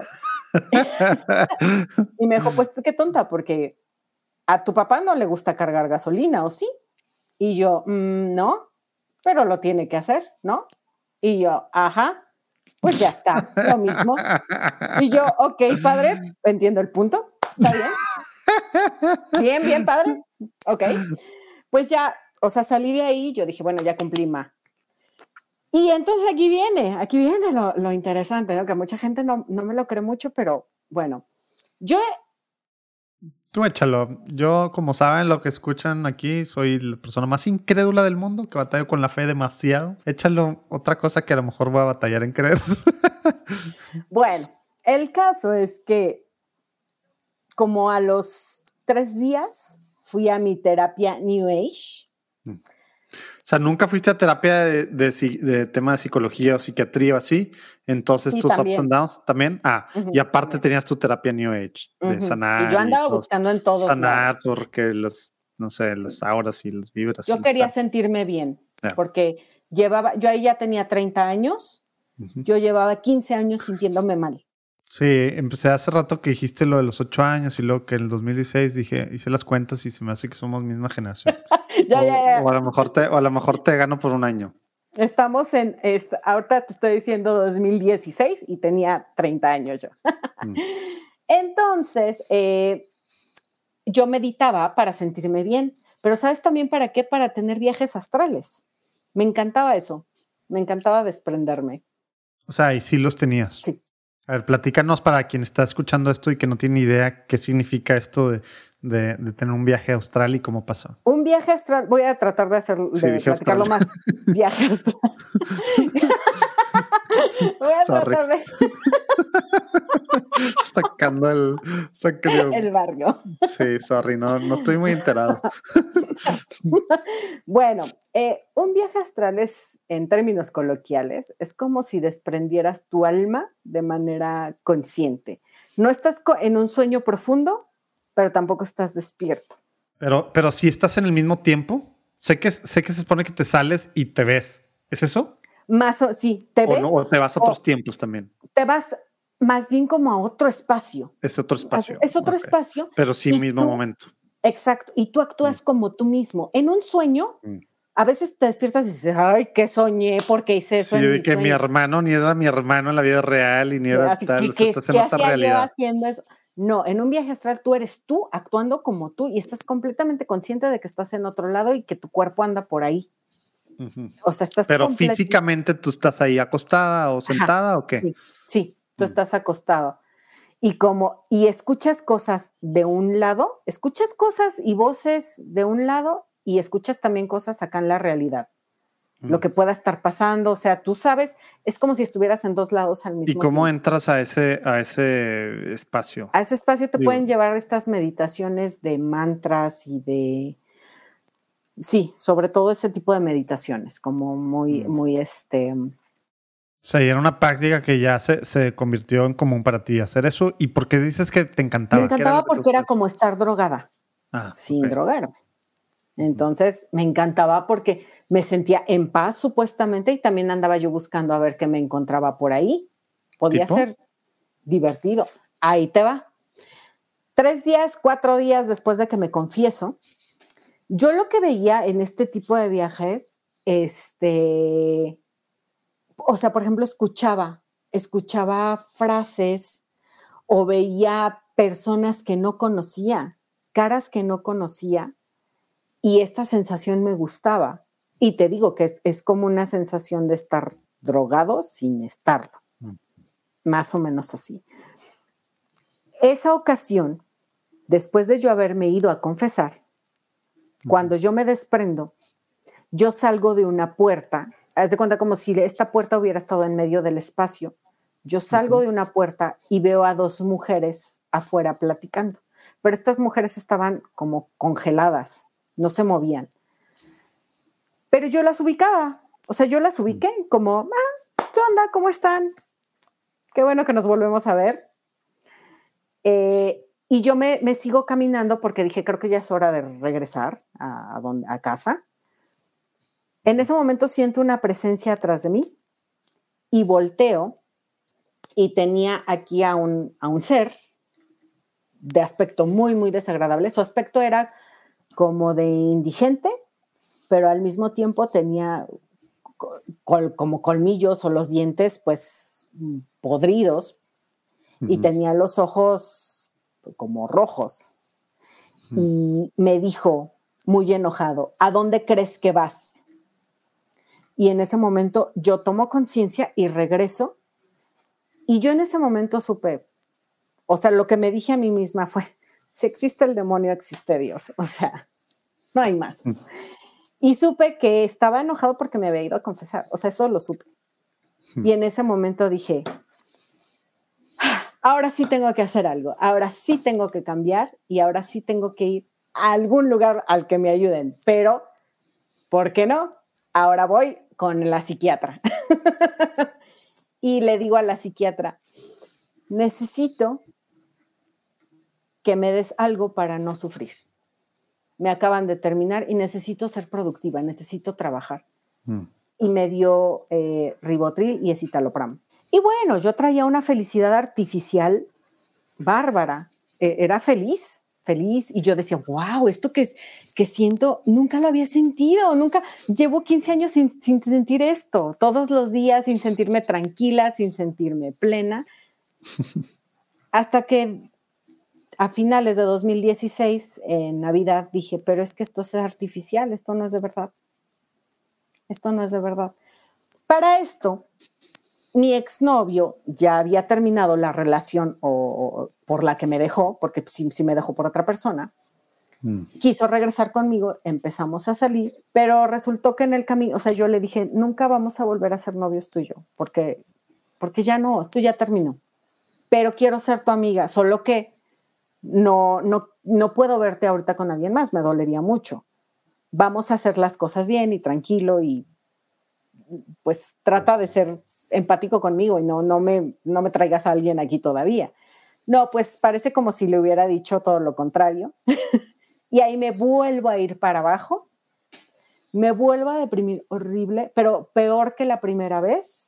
Ya estamos en 2017, abril de 2017, y yo empiezo a destramparme, ¿no? A, a, salir con muchas personas. Bueno, eso lo empecé a hacer desde 2016. Empecé a salir con muchas personas, empecé a hacer muchas cosas, empecé a fiestear, a salir con personas y a ver pornografía también. O sea, fiesta, ¿cómo era, cómo era, el, cómo era el rollo? Rock and roll, digo, yo sé que eso ya eran otros tiempos, no nos tocaron a nosotros, pero como era eh, drogas, sexo y rock and roll, o algo así, ¿no? eh, drogas no, pero rock and roll. Pero, pero viajes astrales, sí. Viajes astrales y rock and roll. Y mucha salidera, mucha salidera con muchos, muchos chavos. ¿no? Yo no, yo, es más, hasta los contaba, cuántos vi este mes, cuántos esta semana. Yo no podía, ah, tenía que salir con alguien diferente cada semana o así. Empiezo a ver pornografía también y ahí me instalé eh, prácticamente dos años, pero a la par yo dije, dije, ahora sí, por tercera vez, tengo que hacer algo. Y ese algo es... O sea, lo de la psiquiatra fue nada más una vez para que te diera me medicamentos y ya. O sea, nunca hubo una terapia. No, mm. porque aparte yo todo lo tiraba, Orquídea. Yo era una persona sumamente irresponsable. Yo brincaba, si, si le preguntaras a alguno de mis amigos, te diría, ah, este, esta mujer seguramente está en una etapa de, le va a durar así, ¿no? O sea, el, eh, su catolicismo, pues, lo va a votar como todo, todo lo votaba, todo lo dejaba. Así era yo, trabajos, personas, amistades, eh, gustos, todo lo tiraba. Todo era, ah, ya lo hice, ya me aburrió, ya lo hice. Y ahí en eso, porque bueno, hemos platicado, eh, bueno, justo el mes pasado, pero, pero estoy tratando de pensar con mi es cosa similar en tema de hombres con pornografía. Algo así fue también la razón por la que te fuiste metiendo al tema de la pornografía. ¿Identificas tú cómo fue el caminito? Porque luego como que ya está uno súper adentro y, ay, juez, tú identificas qué fue el caminito en el que ya dices tú estuve sumida dos años. Sí. Desde muy chiquita, ah, me voy a regresar, pequeño paréntesis, porque te digo, todo, todo mi camino fue a la par, ¿eh? O sea, como que todo fue parte de lo mismo. Cuando yo empiezo a leer desde muy chiquitita, mi papá me regala unos cuentos, un cuento que por aquí, por aquí tengo. Todavía. No, no, venía preparada para esto, pero. Sí, verdad. A mí se me hace que ya tenías tu guion de alguna forma. Pero me regala estos cuentos mi papá, todavía los tengo.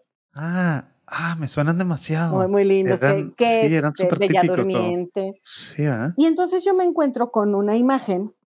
Bueno, quien, quien nada más está escuchando decía que cuentos clásicos arcoíris, ¿verdad? Cuando arcoíris tenía otro significado que hoy, que hoy en día, ¿verdad? Yo me encuentro con esta imagen, a ver, a ver si la... ah, ah, ah, Mm, ahí a está. ver, dale para arriba.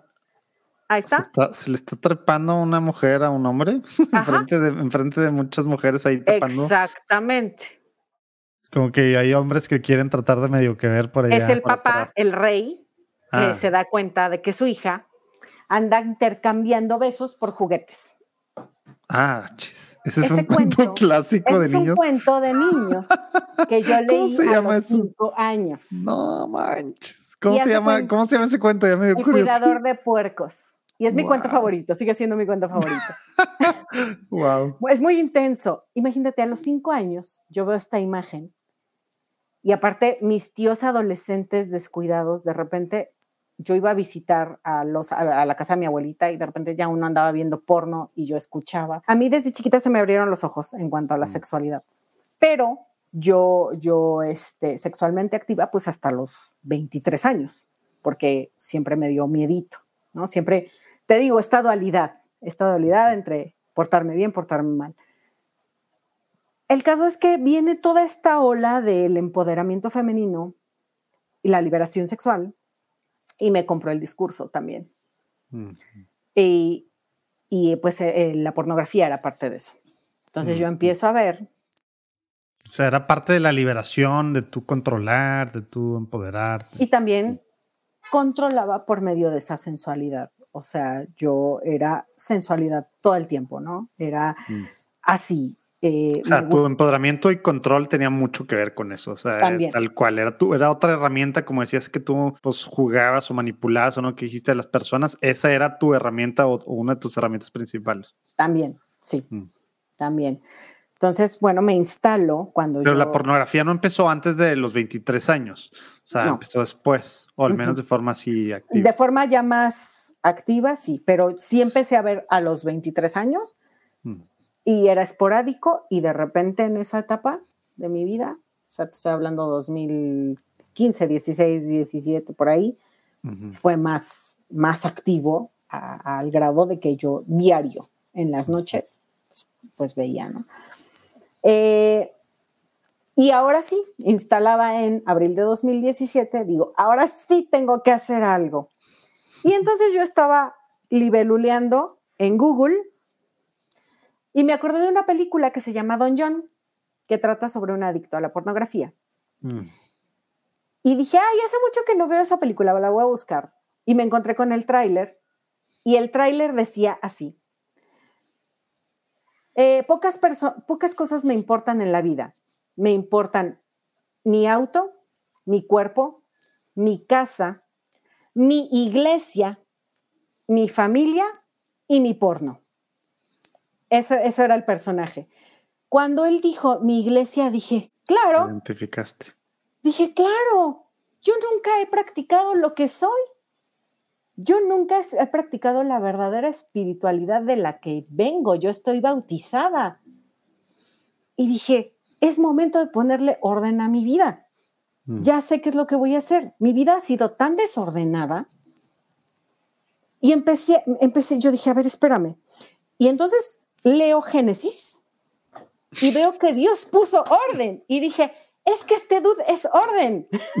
Ahora entiendo. Dije, claro, claro. ¿Por qué Génesis?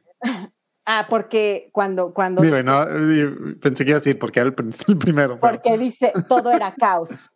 Mm. Al principio, todo. Pero ya sabías y por eso quisiste eh, pues, leer Génesis primero antes de los evangelios o algo así. Quise leer la Biblia, pero apliqué la misma de desde el principio. Pero cuando leí todo era caos, dije, como en mi vida, todo es mm. caos. Y entonces, ¿quién vino a arreglar todo? Dios. ¿Y quién lo siguió deshiciendo todo el Antiguo Testamento? el hombre dije, dije, bueno, dije, dije, a ver, aquí está pasando algo. Mi vida ha sido tan desordenada que es momento de, ahora sí, ponerle orden. Dije, creo que es momento de empezar desde el principio. E hice una lista. Yo también voy a poner como en cajones todo lo que necesito. Un trabajo, porque para esta orquídea yo ya estaba desempleada también. Mi vida era, ah. bueno, todo. O sea, el, el torbellino fue total. Sin novio, desempleada. ¿Y fue culpa tuya? Sí, claro. O sea, hiciste y ya. También. yo. yo. puedo sola. Adiós trabajo, adiós jefes. Ah. me voy al mundo startup, que estaba mucho de moda también. Shark Tank. sí. Bueno, las cosas no salieron como yo pensaba. no es como en la tele. No es como en la tele. Me encantaría, porque justo me gustaba tanto el cine y veía tanta televisión que, que me, o sea, me, proyectaba mucho con las películas y eso. Y yo pensaba, yo decía, ahorita en mi vida va a entrar el fondo musical y todo se va a arreglar. No, no es cierto, no pasó así.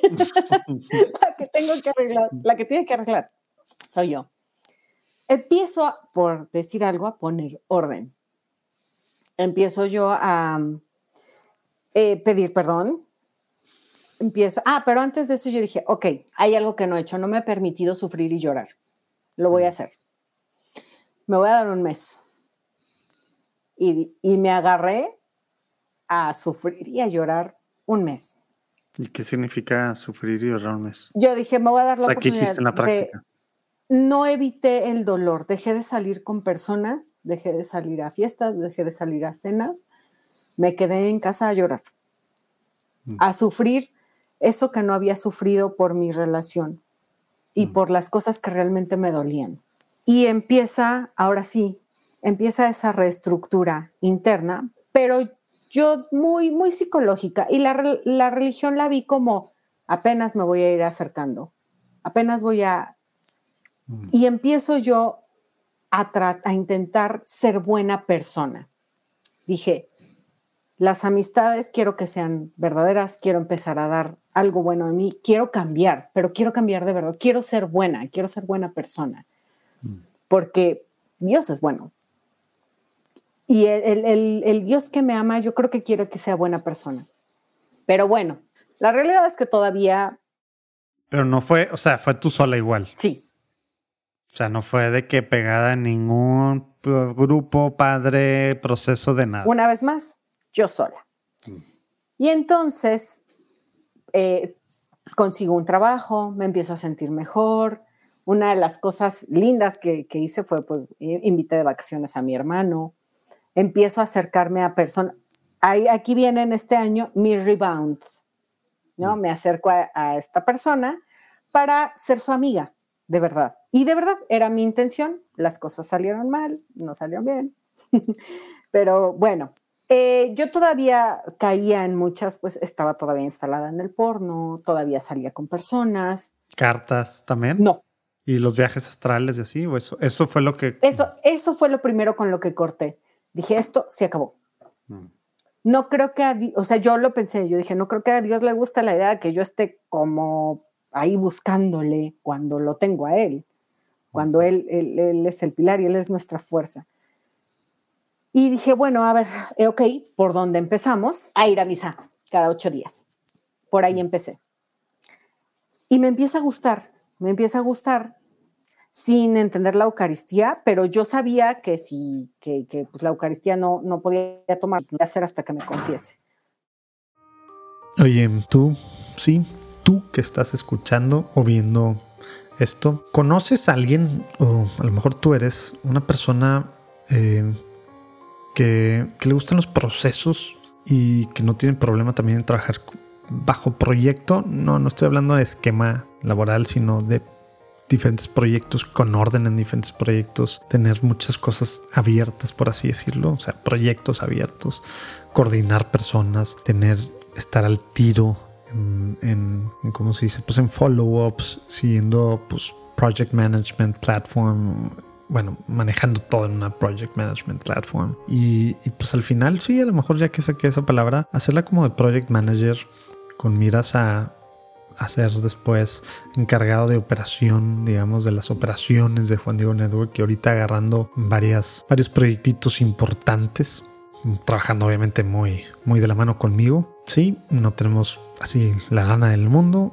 por favor pide mucho, pero, pero bueno, estamos ahí viendo cómo, cómo haya eh, pues dinero y gracias a Dios se ve, se ve el futuro de mediano plazo, se ve, se ve interesante y de largo plazo ultra interesante para seguir haciendo carrera, para seguir creciendo, ¿no? Porque queremos, como ya lo he dicho muchas veces, que Juan Diego Network no, no solo es nuestra misión hacia afuera, que lo que queremos de Juan Diego Network es que gente con sus dones, pues no, y que tiene un llamado, siente algo de hacer algo por el Señor más allá que pues solo poderlo hacer los fines de semana o en las noches, pueda poner sus dones al servicio del Señor y aparte vivir de ello. Ojo, no dije sobrevivir, vivir de ello. Entonces, gente súper ordenada, organizada, que, que tenga, bueno, que sepa muy bien inglés, que pueda tener capacidad de síntesis, manejo, orden y demás, por favor escríbeme jm.juandiegonetwork.com. Escríbeme por favor o si conoces a alguien. Busco, pues bueno, no sé, ahorita pensando así, tratando de ser más específico, pues alguien de menos de 30 años eh, estaría muy bien y que vaya empezando así poco a poco para hacer después, pues, pues sí, tal cual como te decía, una especie de gerente de operaciones y después en algunos años o en algún tiempo así, una especie de COO, ¿no? Chief Operating Officer. ¿Cómo ves? ¿Te avientas? ¿Conoces a alguien? Ya sabes, jm Llegamos a 2018, o sea, yo eso es con lo que empiezo, dejo el tarot, dejo las cartas, dejo que el New Age, la ley de la atracción, empiezo a ir a misa cada ocho días. Llegamos a 2018 y me invitan a un retiro en la parroquia de mi comunidad, un retiro de un día. Y yo sí, es momento de, o sea, yo estoy yendo a misa, quiero conocer esta iglesia, quiero conocer mi iglesia, quiero llegar a, a mi casa. Porque yo ya me empezaba a sentir contenta. O sea, yo ya llegaba el domingo y sí, vamos a misa. y yo ya empezaba a, prestar atención en lo que decía, que, eh, la que iba en serio, ¿no? Que prestaba atención, lo que decía, lo que decían los evangelios, pero yo todavía no leía el evangelio. Voy a este retiro y al mismo tiempo yo estaba haciendo un detox de puras verduras, frutas y dije de una vez, va para salir limpia de aquí. De todo. Y ahí me vuelvo a confesar y ahora sí le confieso todo al Padre. Ahora sí que del, del útero a la fecha le confieso todo, todo, todo lo que hice. Y dentro del retiro, el azar, como de escoge. Y en ese momento, yo antes le había dicho a, a Dios, yo estoy aquí guíame, porque no entiendo por qué pasó todo lo que tenía que pasar, no, no entiendo por qué todo ese dolor, no entiendo por qué llevo años instalada en un sufrimiento continuo, en altas y bajas, no entiendo qué, qué quieres, qué pasa, quiero que me, que me digas, y en eso me dan mi cita bíblica y era Juan 13:7. Tú no puedes comprender lo que estoy haciendo, pero y en ese momento se me salieron las lágrimas y yo, cañón, dije, estás muy cañón. Dije, es aquí, dije, es aquí. No me importa cuánto me tarde, no me importa lo que tenga que hacer, que pasar, lo que tenga que dejar, yo quiero seguir aquí. Hmm. Bueno, ahí ya empieza ese querer conocer, ya empiezo yo a confesarme igual cada ocho días, va como en aumento, ¿no? Yo decía, esto es como Mario Bros. Hay que ir aumentándole. Y yo ya quería la Eucaristía, porque yo era de la idea de nunca voy a tener hijos, nunca me voy a casar. Sí, no, yo toda mi vida, porque liberación sexual, porque liberación femenina, yo no quería tener hijos. Yo sin saberlo era, tenía ideas muy feministas y demás, ¿no? O sea, no, yo, yo no, incluso, por ejemplo, el tema de abortos, ni modo, o sea, si me llega a pasar, lo hago y ya, ¿no? Tenía un miedo excesivo a las responsabilidades al tener un hijo, para mí representaba miedo, responsabilidad, no, ¿qué voy a hacer? Yo no estoy lista. ¿Quién va a querer una mamá como yo? Soy un desastre. Y empieza esta idea. Entonces, bueno, ahora sí que ya yo empiezo a recuperar a mis antiguos amigos y empiezan a venir, empiezo a sentirme bien, empiezo a sentirme bien, que era representaba un fastidio. Voy porque pues ya le dije. No, era eh, ahora así, ahí en 2018 era, qué gusto verte y qué gusto estar contigo y qué bendición, ¿no? Y bueno, yo a, todo el mundo ya le decía, es que voy a misa y yo súper feliz, es que voy a misa. O por ejemplo, si iba a una fiesta es, no, no, me tengo que levantar temprano porque voy a misa temprano. Y bueno, yo feliz. Viene... El rebound. El rebound, ¿no? Yo, pero seguía yo en ese rebound, en ese estira y habló todavía con este hombre, no pasaba nada físicamente hablando. Yo le, le, expliqué, incluso en algún momento le llegué a decir, soy católica y, y estoy practicando castidad. Y él en algún momento molesto me dijo, yo saqué a Dios de mi vida. Ah, pero no lo tomó como un reto entonces, te dijo, te dijo eso de, yo saqué a Dios de mi vida. no, pues yo saqué a Dios de mi vida. Y, y, lo que yo pensé fue, creo que tú estás fuera de la mía. en ese momento. Habían muchos egos todavía, mucho, mucho, mucho.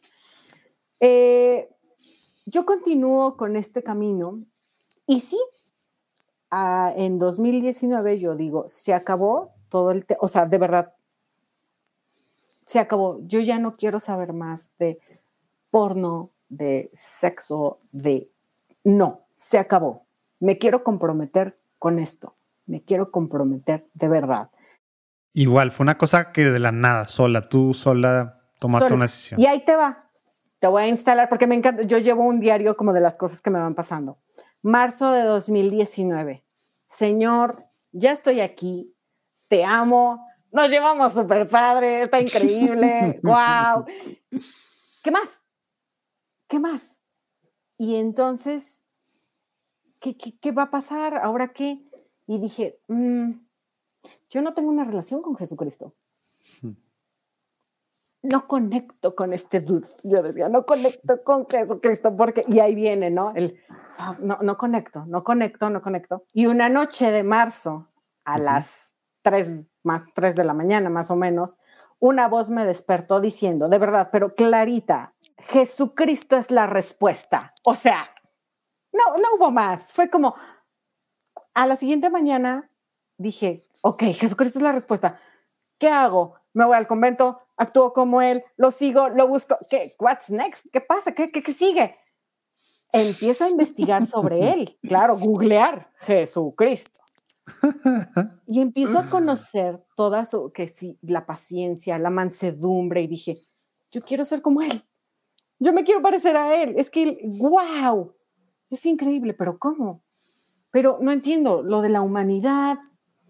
Y empiezo yo a buscar, una amiga me acerca al Opus Dei. Mm.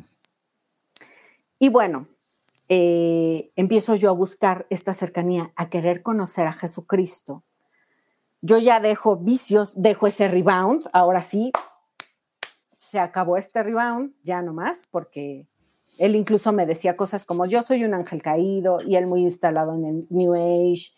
Mm. Y dije, bueno, tal vez en un futuro, cuando los dos estemos mejor, cuando yo esté ya mejor, cuando yo ya haya dejado el ego, no sé, tal vez podamos ser amigos, pero ahorita no, ahorita te voy a querer de lejos, ¿no? Como, como decía, dice Donald Miller, que a la gente se le puede querer de lejos.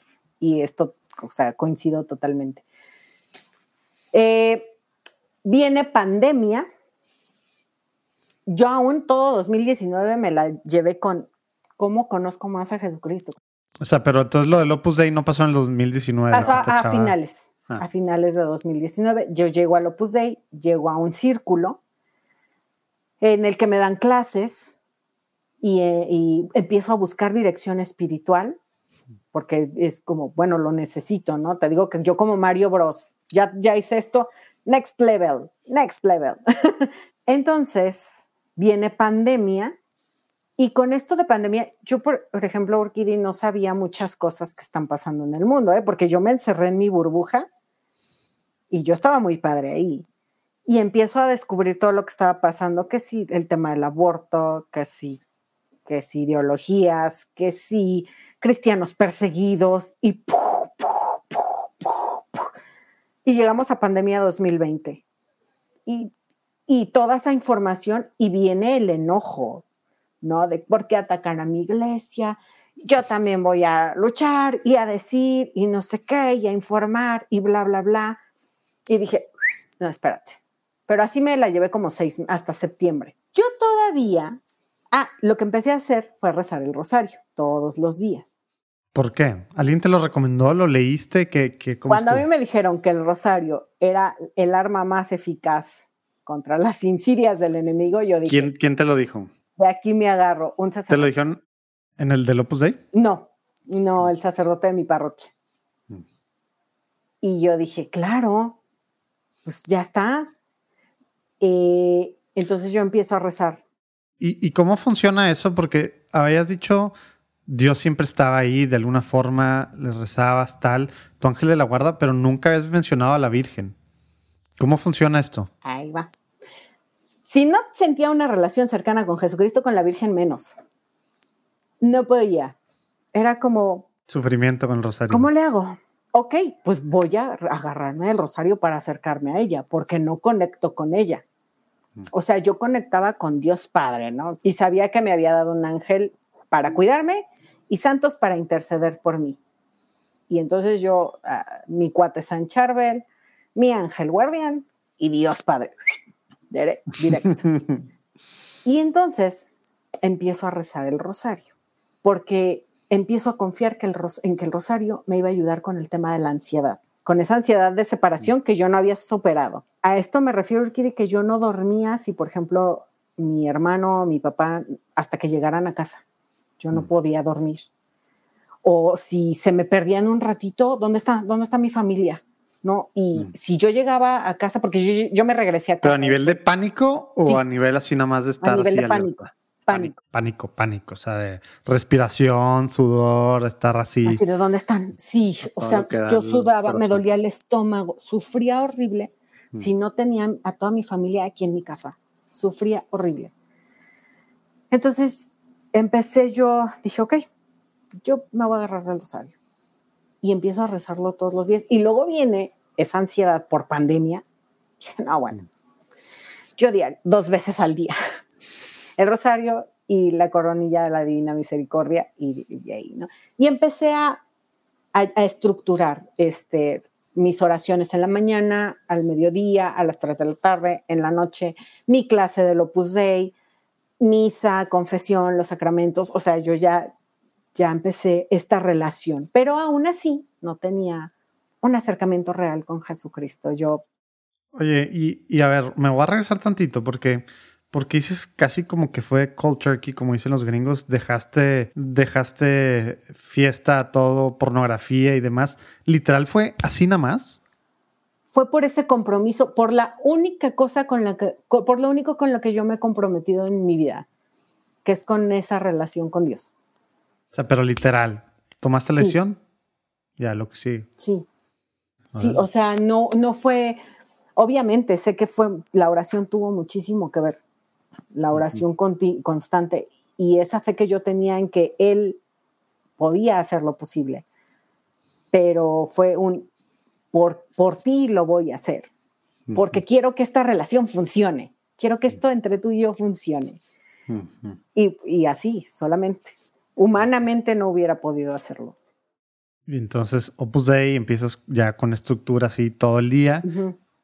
¿Y qué rollo? Y bueno, entonces, una noche, eh, yo no podía dormir, estaba ansiosa, preocupada, y e igual en la madrugada empecé a tener esta conversación con Jesucristo. Empiezo a decir, a ver, yo no puedo, sola no puedo, amarte sola no puedo. Así de, ah, no. Si tú no me ayudas, yo no puedo.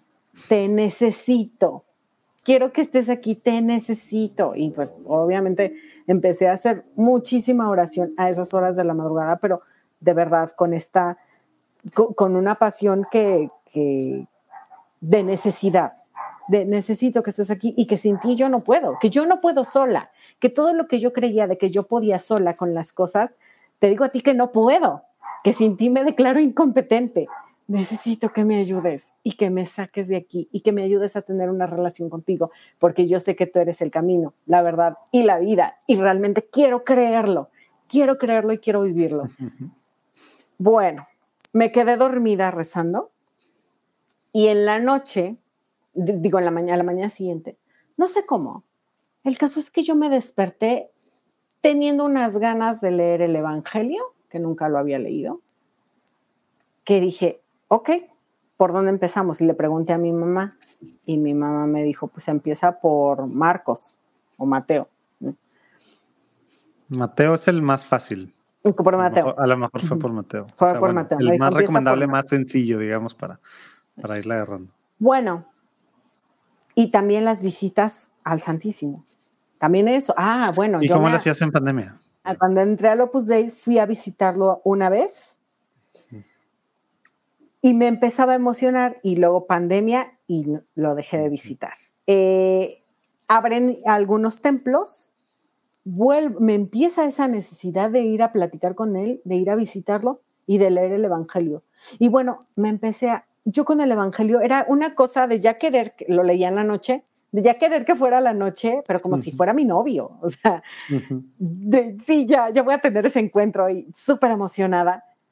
Y lo empecé a conocer y enamorarme de él.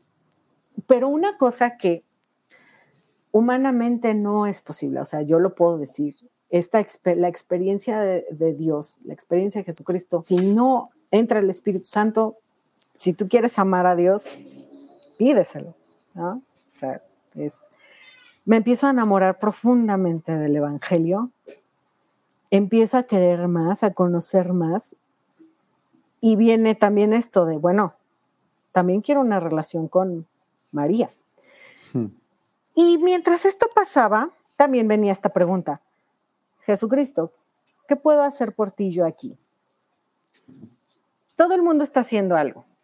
Todo el mundo está haciendo o su activismo, o están los sacerdotes, todo el mundo está haciendo algo. Señor, ¿qué puedo hacer yo por ti?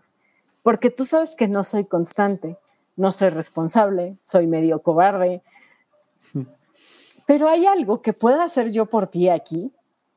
Y entonces vamos, eh, ahí en, en, septiembre más o menos de 2020, yo descubro a Gilbert Keith Chesterton. ¿Por qué? Porque me empieza a llamar mucho la atención de los cristianos perseguidos, el activismo de los cristianos perseguidos, que yo no conocía. Y me encuentro con el perfil de una chica que se llama Gia Chacón, que tiene un movimiento llamado March for the Martyrs. Me pareció increíble. O sea, yo, de verdad, yo decía, wow, qué mujer bella, inteligente. la, tuvimos en un evento del año pasado, en un evento que organizamos. Ay, que no soy fan, fan de ella, fan. Yo decía, bueno, es que esta mujer qué valiente, qué, qué corazón, qué, wow. Yo voy a ir a la, a la marcha del, de septiembre, de ese mismo septiembre, ¿no? Y entonces el padre eh, Benedict, que también es muy activista, eh, publica una imagen de Gilbert Keith Chesterton a manera como de caricatura y pone en el... En el ¿Salía, ¿Salía con un tarro o no? Ajá, sí, sale con un tarro. normalmente. Y le puso, algún día, mi querido Gilbert, estaremos tú y yo en el cielo tomando una cerveza. Y yo dije, ¿quién es este Gilbert? ¿Quién es?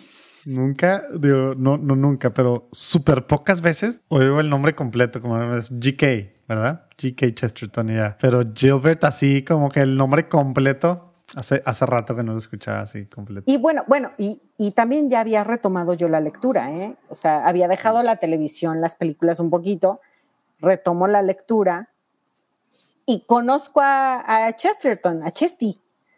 Y empiezo, obviamente, dije, wow, me, eh, empiezo a ver su historia y empiezo a ver sus libros y a leerlo y digo, wow, ¿quién ¿Cuál, fue? ¿Cuál fue el este primer señor?" libro? ¿Cuál fue el primer libro que, que leíste? El hombre que fue jueves. No, no, perdón, ortodoxia, pero ortodoxia está elevado Ah, y lo leí Pero en digital. sí, te decir, empezaste con ortodoxia. Empecé ¿verdad? con ortodoxia, Ay, sí, claro, porque vi que muchos se habían, o sea, que habían leído ortodoxia y se habían convertido.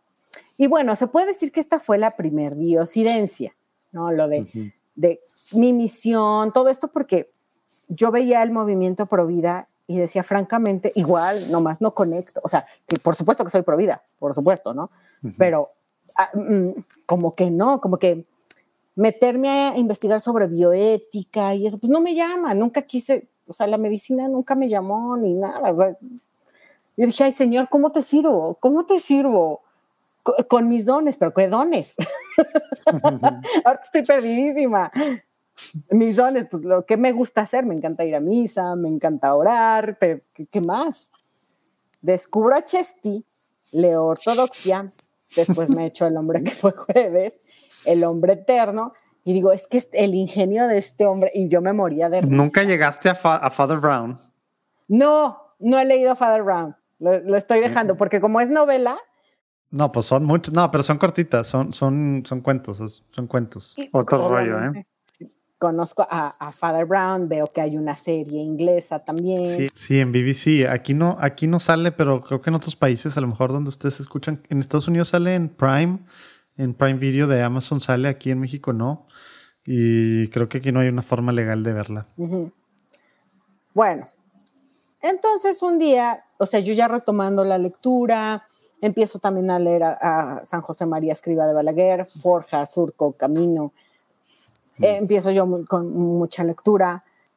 Eh, dije, claro, pues siempre me ha gustado contar historias, porque bueno, una parte que no, no platiqué, tuve una columna en una revista, siempre me gustó escribir, siempre desde Mm. chavita, pero nunca me aventé porque siempre me dijeron, los escritores se mueren de hambre. Y yo dije, ah, no, yo no me quiero morir de hambre. Olvídalo, viejo. Razón suficiente para dejar de escribir. Ey, ey, ey. Penúltimo anuncio. Sí, penúltimo anuncio, interrupción, como se diga esto. pero al final te estoy platicando, entonces así velo. es para otra cosa, tú que a lo mejor estuviste en alguno de los simposios católicos virtuales y ay, se me pasó el tiempo y tal y esto, y luego pues ya sabes, costaba, sí, cuesta como algo de Dios, pues sí, pues tenemos que sobrevivir de algo, tenemos que pagar las plataformas, gente, etcétera, todo el trabajo que hay detrás. Entonces, pues los cuatro días que eran en vivo los simposios, algunos de los simposios católicos virtuales, pues eran, eran gratuitos porque eso se nos hace muy importante. Pero el tema después, pues era, había que pagar para tener acceso un año. La cosa es, ya de dos simposios y pronto de tres, ya pasó más de un año. Entonces, estamos em, empezamos uno que se llama Diálogos para hacer y hacer iglesia. Es un podcast en el que vas a poder semana a semana y ya, ya empezamos. La, ah, no, esta semana estamos empezando, sí. Ya empezamos con esto que los diálogos que en su mayoría a lo mejor yo, pero lo, también Luis Diego, Manu, Manu Casten, eh, ah no, Manu todavía no estaba, todavía no estaba en estos dos primeros. Yo en el primero el padre Arce, padre Pablo Arce, y en el segundo, que era el de jóvenes y millennial, millennials y Gen Z, Luis Diego. Luego en el de genio femenino, pues Priscila, y ya en el, en el de iglesia doméstica estuvo también Manu. Entonces, platicadas 15, 20, exagerando 25 minutos con líderes reconocidos de la iglesia. Ahora sí, no es sobre su testimonio normalmente, sino temas concretos, imprácticos que tienen que, que ver con, con cosas que ahorita deben de de causarnos algo como católicos, a, poner las pilas para evangelizar, para formar diálogos, para hacer iglesia, para hacer y hacer iglesia en cualquier plataforma, ¿no? Igual, pues juandiegonetwork.com, ya sabes. Entonces, he escrito en donde me lo han permitido. Llevo que si, oye, Val, fíjate que va a haber un evento, ¿puedes escribir la reseña? Sí, claro. Oye, que para el, el evento de marketing, ¿nos ayudas con unos artículos? Sí. Ah, que mi revista, eh, estaba, yo escribía en una revista llamada Cambio, mm.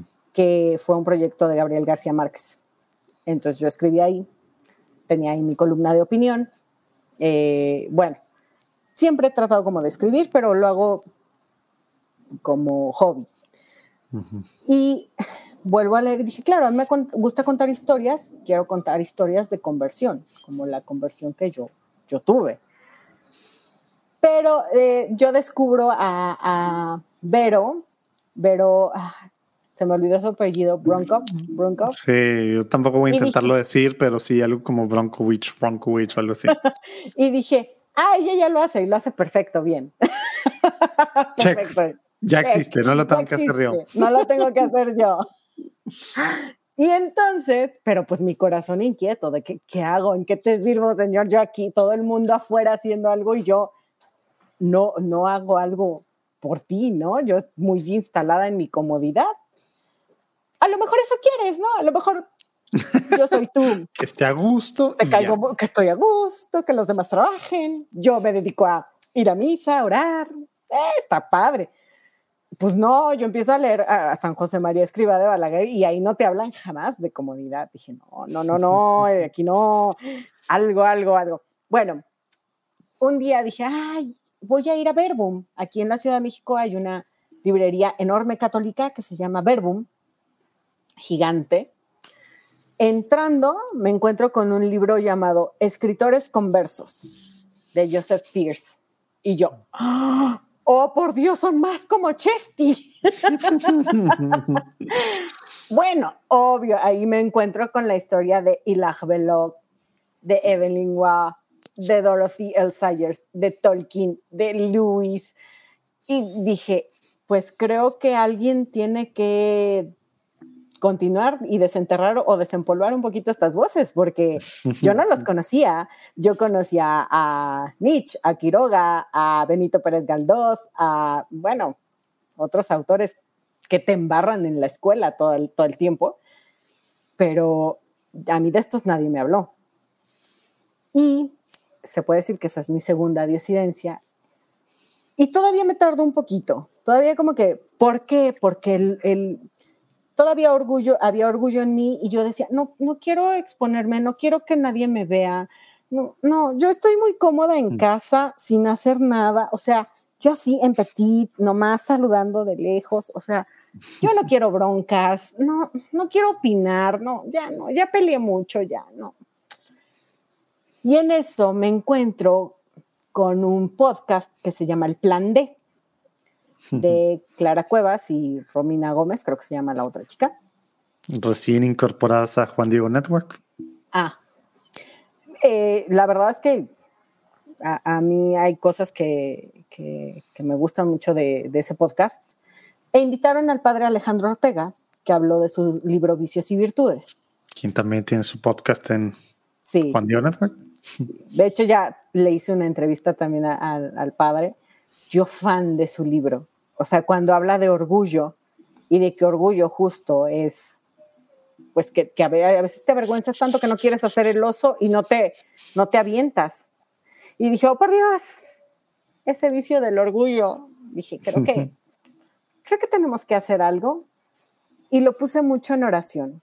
Fue, Señor, pues aquí estoy, yo para lo que tú decidas. Y un día dije, o sea, eh, en oración pensé, bueno, existen los santos, ¿no? Que nos han dejado un legado maravilloso, que todos, pues todos quisiéramos serlo, ¿no? O todos estamos intentando llegar a, esa santidad.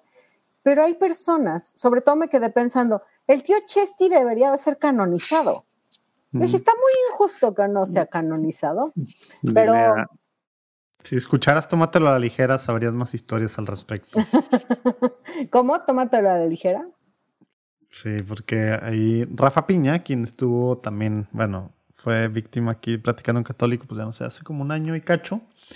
Pero Tómatelo a la ligera es un podcast que tengo con él desde hace poco más de un año y él es fan, o sea, literal ha ido a las, a las cosas que organiza la organización de Chesterton a, no sé, a Inglaterra, se ha echado, digo, a Inglaterra, creo que Estados Unidos, se ha echado así puros y, y whiskies con los grandes escritores y la gente que trae este rollo de, pues, de la canonización y demás cosas y pues él se ha echado todo lo de Chesterton, etcétera, etcétera. Saludos, Rafa, si estás escuchando esto.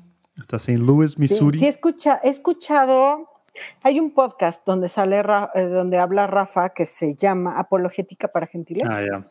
Sí. Ahí he escuchado a Rafa, sí. Buenísimo el podcast, pero... Pero, ese, no es su, podcast famoso, ¿eh? Ah, no.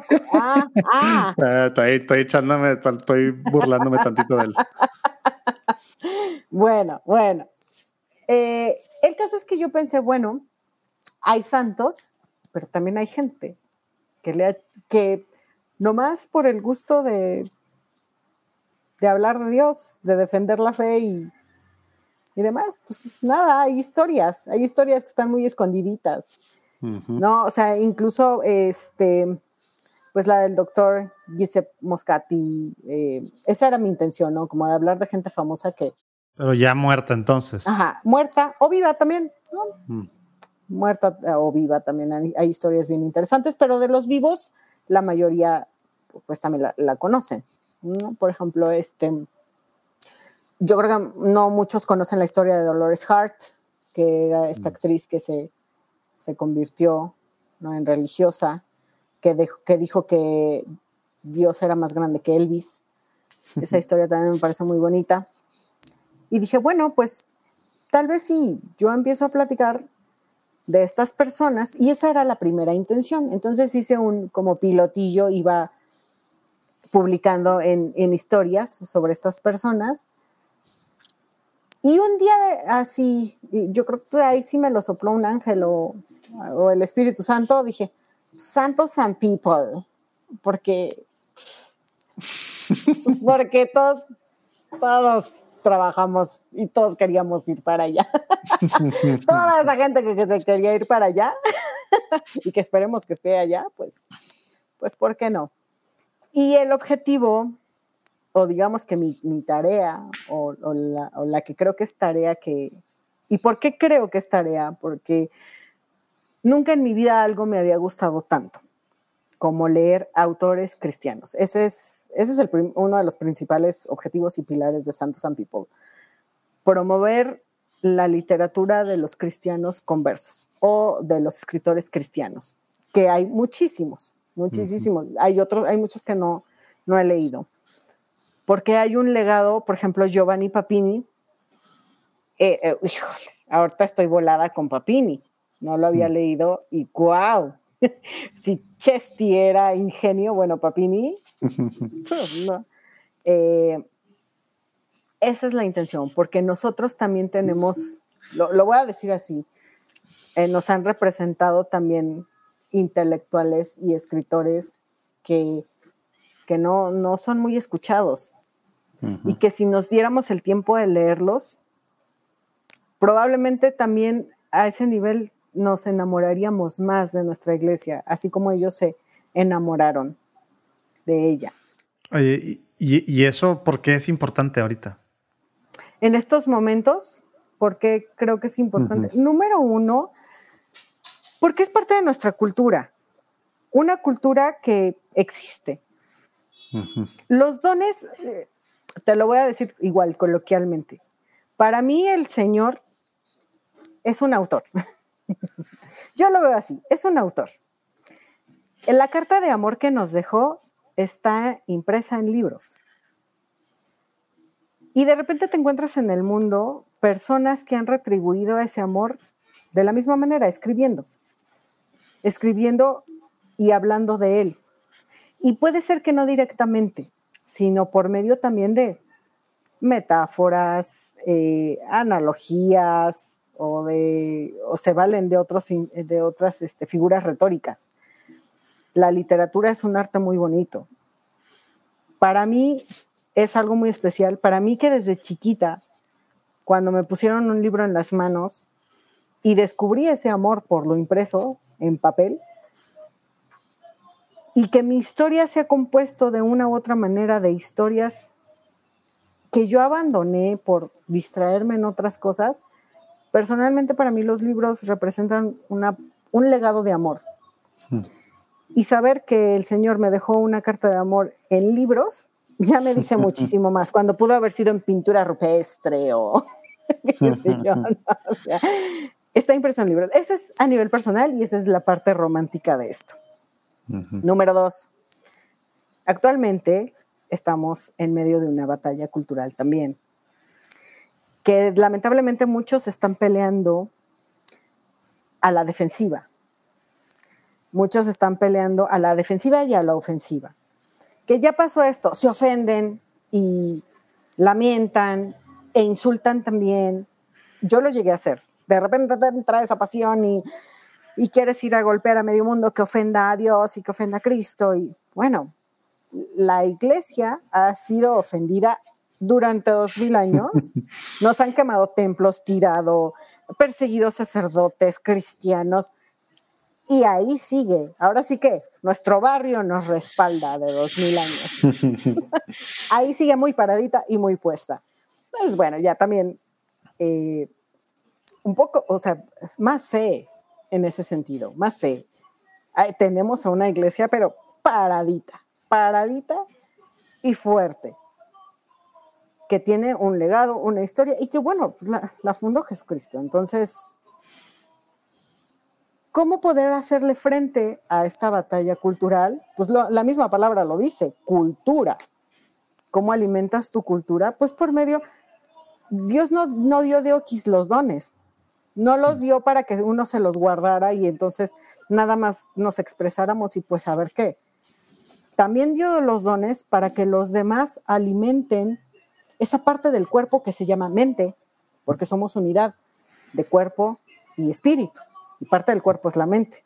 Entonces, Dios no, no, no creo que haya dado el don a, por ejemplo, Chesty, bueno, a ver, mira, te doy un don para que escribas bien padre y aparte te avientes una super obra como Hombre Eterno, Ortodoxia, para que nadie la lea. Hmm. Y para que los mis hijos, pues no la pelen. No sé si me, no, estoy siendo lo suficiente. Súper, súper católica en la forma, o sea, al final el tema de la razón es súper importante para el ser católico, ¿verdad? No a lo mejor para otras denominaciones cristianas en el grado en el que nosotros tenemos, por eso se habla luego el tema de las dos alas, ¿verdad? Porque por el otro lado, nada más sería, sería una herejía, ¿verdad? Es, el fideísmo es una herejía. El tema de la razón y el tema de a través de la mente llegar, y luego como el tema del arte, ¿verdad? El tema de la belleza, es algo que los católicos hemos, eh, ha sido el puente con, con, la cultura, ha sido la forma en la que nos metimos, digamos, de lleno en la cultura y antes éramos pues súper importantes, pero por alguna razón nos salimos del tema de, del, del arte, de todo lo bello, ¿verdad? En muchos sentidos, ¿verdad? Y ahora el combate cultural significa hasta dejar la caridad, como tú dices, ¿verdad? Y pelearnos y hacer, cuando estamos llamados a ser católicos. Y sí, como tú dices, usar, por un lado, lo bello, por otro lado, la razón, ¿verdad? Pero también hacer como Jesús, ¿verdad? Que vino a, amar a los demás y ahora como llevamos ocho años aprendiéndolo, sobre todo regresando a las raíces, a tender puentes y abrir los brazos y con misericordia, ¿verdad? Y así es como también impactamos, vead cómo se aman, ¿verdad? Así es como impactamos a la cultura. Y como vemos, el combate cultural es bien fácil irse para otros lados y dejar de ser católicos, ¿verdad? Aventando piedras y haciendo mil otros rollos que no es la forma en la que llevamos dos mil años de iglesia, como tú dices. Claro. Y si tú, tan fácil como googlear, ¿para qué me sirve la lectura? Ah, pues para ser más enfocados, para tener mejores argumentos. Si nada más nos vamos al insulto y, y a lo emocional, oye, pues por eso estamos como estamos y por eso también tenemos una etiqueta de ignorancia. Y, luego está bien fácil, ¿verdad? Ah, pues es que tenemos que más duro. De que, güey, llevas gritando bien duro y logrando qué? O sea, no, no está funcionando esa estrategia porque no es la estrategia de Cristo, ¿verdad? No es estrategia. Y con el mismísimo Cristo lo vemos, que decían, hablaba con autoridad. Y con autoridad no es humillar, ni gritar. No, la, la caridad es, por encima de muchas de estas cosas, ¿verdad? Por algo, cuando Chesterton falleció, el mismísimo Bernard Shaw, con el que debatía en foros, le fue a presentar sus respetos y habló, nunca habló mal de él. O sea, bueno, tal vez de lo que pensaba y pues, demás. Se, divertían, se divertían muy bien discutiendo. Eso es lo que da la lectura. Y lo que pasa o lo que yo veo, Urquidi, es que de repente yo eh, observo, se me quedó eso de observar y de... Sí, me imagino, o sea, hay cosas que, pues digo, sigue siendo Carla Valeria, ¿verdad? Te convertiste no en otra persona, ¿verdad? Te convertiste eh, en el proceso en el que estás, no dejaste de tu personalidad ni, ni tus dones humanos, ¿verdad? Etcétera, etcétera. Y entonces veo así como tipos de católicos, ¿no? Así como, a los que, los que empiezan a decir, no, con él, me encanta esta, esta, con el demonio no se negocia. No, ok, no, no, no. No, que sostiene puentes. Ok, no. No, que los tibios. Y bueno, y por otro lado, sí, mucha gente que soy católico, pero selfie, selfie, selfie. Y digo, a ver, e, eso justo, para eso justo te ayuda la lectura. para no, caer ni en un lado ni en otro. Sí. Y sí, y el, y el, ser católico se agarra, digo, si te vas política, ideológicamente, ¿verdad? Que ahorita está muy fácil izquierda, derecha, o liberales y, liberales, o progres, o ultraconservadores, o tal. El ser católico va sobre estas etiquetas, ¿verdad? Agarra cosas que para algunos pueden ser súper socialistas, que son súper evangélicas, ¿verdad? Y otras cosas súper super conservadoras que son, es que pues, pues no, soy católico no soy de izquierda ni de derecha, no soy liberal ni, ni conservador, soy católico. Y agarra, o sea, es, es, es supra eso, ¿verdad? Y a, a ese punto llegué yo, porque claro que yo tuve mi momento por ahí entre 2020, entre mayo, septiembre de 2020, yo también era, soy católica, pro vida, capitalista, pro Trump. Hasta que dije, soy católica, papá, punto.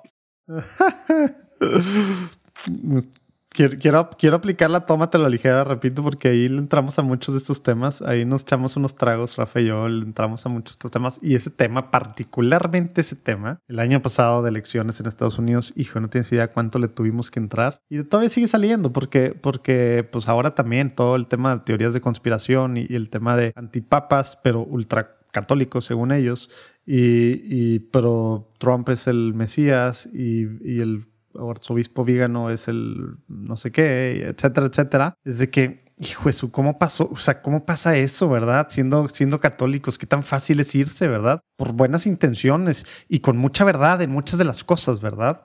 Pero, pero, no en toda, ojo, porque no es nada más cuando hay gente que dice, ah, es que dicen la verdad sin caridad. No, no, no. No dicen la verdad. En algunas cosas sí, ¿verdad? Pero, pero, pero dejaron de ser católicos en el sentido estricto materialmente, formalmente siguen siendo, ¿verdad? Porque, pero, pero algunos hasta dirían, o sea, están en cisma material, ¿verdad? No, no formal, ¿verdad? Pero están cisma en todo el otro sentido de la palabra. Sí, y puedo comprenderlos, puedo comprenderlo perfectamente porque yo estuve ahí, tuve mis etapas de ¿Por qué dura tan poquito? ¿Por qué dura tan poquito? ¿Qué hiciste para no, para no seguir? Porque es bien fácil. Gente que empezó en ese momento, porque estaba bien duro todo, bien, bien fuerte así, ahorita ya está súper complicado salirse de, ahí, porque fue una espiral así, hacia abajo, hacia abajo, que es una espiral ideológico. Y el Papa ha hablado muy claro sobre estos y, hay mucho también, o nada más el Papa actual, ¿verdad? Para los que no son fans, ¿verdad? Porque tristemente son muchos católicos, ¿verdad? Eh, pero pero no nada más, no más el Papa, ¿verdad? Sino es un tema que hemos lidiado como iglesia con este tema, la ideología, ¿verdad? Apropiándose de, de unas partes, ¿verdad? De, de, la iglesia y demás, y te metes en esta espiral, salir, hijo, no digo que sea imposible, pero ya súper complicado. ¿Cómo lo hiciste tú para salir en ese tiempo que estuviste y darte cuenta de que por aquí no voy en este caminito hacia la santidad, sino me estoy metiendo en estos mundos? Uno, oración. Oración al Espíritu pero, Santo. Pero, pero, por ejemplo, muchas mucha de, esta, de estas personas, digo, y tengo a muchas, bueno, algunas personas muy cercanas, dicen, pues yo, misa diaria, rosario diario, oración, dirección espiritual, etcétera, y les creo. Bueno, ahí, te, ahí te va un ejemplo del que te voy a platicar, sin decir nombre y cambiando algunas otras situaciones. Ok. Este, una amiga mía, muy, muy, eh, se autodenomina como muy, muy buena católica, hay una cosa que anda haciendo que cuestionamos ambas, que incluso ella me llegó a decir, sí, ya sé que esto pues no está del todo bien, pero por eso hago esto también, como compensando. Mm. ¿Creen que tienen, y me lo dijo a mí mi director espiritual, qué feo ser bueno o qué triste ser bueno por obligación. Yo, y, lo dije aquí, ¿no? Te, lo, yo no conectaba con el movimiento pro vida como tal, o sea, me refiero a hacer activismo y a andar con pañuelito azul y eso, no conectaba. Y entonces yo fue, padre, ¿en qué te sirvo? No es un, yo creo que, yo siento que, no es un, déjate guiar, porque no eres tú. No seas tan soberbio de pensar, esto es lo que Dios quiere según yo. No, no. Ah, eh, eh, ahí dice en la Biblia, ¿estás seguro que leíste ya bien la Biblia? Que el catecismo, ¿estás seguro? ¿Estás seguro? Caí, haz de cuenta, me gusta ver de aquí, ver de acá, de acá, y entonces me hago un criterio y lo pongo en oración. Mm. El, amplio. O sea, no, o sea, no, no, no entras como, ¿cómo se dice en, en español? En este echo chamber, que ahora está súper claro, que si sigues apuros de, de izquierda o, o superliberales en tus redes sociales, pues ya empieza a pensar así y es tu mundito. Si sigues apuros de ultraderecha acá, tal, tal, tal, estás en ese mundito. Tú hacías de todos lados agarrando, es lo que estoy diciendo. Eso te abrió, te abrió la mente. Sí, uno y dos, pues sí, la lectura. Mm, mm, yo, yo hago eso demasiado. Que también te ayuda para, para, para, para, pues sí, para repensar muchas cosas. No, no, Digo, la verdad no la tenemos nosotros, ¿verdad? La tiene el Señor, ¿verdad? Y la verdad, como decía, eh, ¿quién era Santo Tomás, verdad? Pues puede estar en varios lados, ¿verdad? Él lo decía por, obviamente, por, por, por Aristóteles, ¿verdad? Y, y, bueno, Averroes y demás, que no eran católicos, ¿verdad? Pero la verdad puede estar en varios lados. Y, si estamos consumiendo, ojo, como tú dijiste, luego poniéndolo, eh, discerniéndolo, ¿verdad? Porque si no es bien fácil también irse bien fácil, si no estás críticamente a empezar consumiéndolo, pero después también poniendo en oración. Eh, es súper importante hacerlo y que, tan, que tampoco se hace, y más cuando estás en esa espiral. O sea, tú estabas en ese caminito, estabas en eso esos meses y empezaste a hacer esto o lo hacías desde el principio. ¿Cómo estuvo esa parte? Bueno, ya sabes que tú bien lo dijiste, Carla Valeria siempre ha sido Carla Valeria. Y esa parte un poquito orgullosa de a mí nadie me mueve el tapete, yo voy a investigar. Ahora sí, última interrupción, te lo prometo. Porque se va poniendo buena la cosa. Digo, ya sabes, se está convirtiendo esto en tómatelo a la ligera, se pone más así al rato. Entonces está padre, ¿no? Eh, me, gustan estos rollos, ya sabes. Eh, pero, pero bueno, ahora interrumpo para, para pedirte que pidas por nosotros, para que pidas mucho por, por Juan Diego Network, por cada uno de los que de alguna forma colaboramos, por el equipo base, que ya somos pues, y por todo el equipo de, de, de, postproducción, que pues, híjole, ya estamos casi, según yo, como los, ¿qué? ¿Siete? ocho em, personas que están dándole todo lo de tras bambalinas en el audio para que eleve el nivel, ¿no? Y esté, pues esto está, está hecho para el Señor, lo hacemos para el Señor, tiene que ser lo más alto en calidad, profesionalismo y bueno, pues toda la parte atractiva, obviamente, creativa y demás. Hay gente, pues bueno, colaborando en diferentes esquemas. Obviamente no son esclavos, no son no son voluntarios, aunque en parte sí, ¿verdad? Porque no es así como que el mejor de los sueldos, ¿verdad? Pero, pero espero que me entiendas. Esto queremos, al final de cuentas, como decía, que la gente, porque esto es medio normal en Estados Unidos, ¿no? En Latinoamérica no es fácil, o no ha sido normal que la gente que quiere poner sus dones al servicio del Señor pueda hacerlo vivir de esto. Ahí vamos. Ha sido pues algo interesante, ha sido algo pues no fácil, ¿verdad? Pero el Señor ha abierto puertas y obviamente confiar mucho en la divina providencia que yo, como tú sabes, batallo tremendamente. Falta de fe, falta de confianza tremenda, etcétera, etcétera, ¿verdad? Pero bueno, confío en, en el Señor, en la en la oración que, tú y que tantos que al final de cuenta consumen el contenido que estamos produciendo, creando, pues están haciendo. Por favor, pídele al Señor, te lo pido de verdad, intercede eh, para que nos abra puertas. Tenemos varios proyectos ahí con diócesis, con organizaciones en Estados Unidos, non-profits y así varias cosas que necesitamos que se cierren pronto para, para poder respirar tantito y pues, obviamente poder pagarle mejor al equipo, la gente que trabaja y para poder seguir creciendo esto para darle con todo en la evangelización, la formación de formas, de maneras diferentes de latinos de todo el mundo. Por favor, por favor, agrega en tus oraciones diarias a Juan Diego Network y esto que estamos intentando hacer y pues bueno, haciendo ya algunas cosas también. Por favor, neta, por favor te lo pido. Pero bueno, regresamos a la última con la platicada de Carla Valeria. Sobres eso fue una parte. Yo dije, hey, a mí esto no me está checando. También se me hace como, como, como, por, no sé por qué me estoy sintiendo un poco manipulada también por aquí. Mm. Hmm, voy a empezar a investigar. a ver. Y entonces empiezo a ver ciertos líderes y dije, hay, hay un líder que mueve muchas masas y bien chistoso lo que son las. Tienes, tienes que decir el nombre, no. Tienes que decirlo, suéltalo, suéltalo. Aquí decimos nombres, no nos da algo. No es tómatelo ligera, pero también hablamos de estas cosas cuando se da el momento y si es algo importante para y esto que hay que hay gente que ahorita está escuchando viendo tiene tiene a personas a su alrededor o a lo mejor ellos mismos están en este caminito también es bueno identificar porque lo ahorita tienes a estos ultra super católicos que al final son los que más están promoviendo odio y cosas contra el Papa y tal, que al final es la iglesia, ¿verdad? El cabeza que nos, etcétera, etcétera, ¿verdad? Entonces a veces hay mucha confusión y los mismos católicos no saben, ¿verdad? ¿Qué rollo?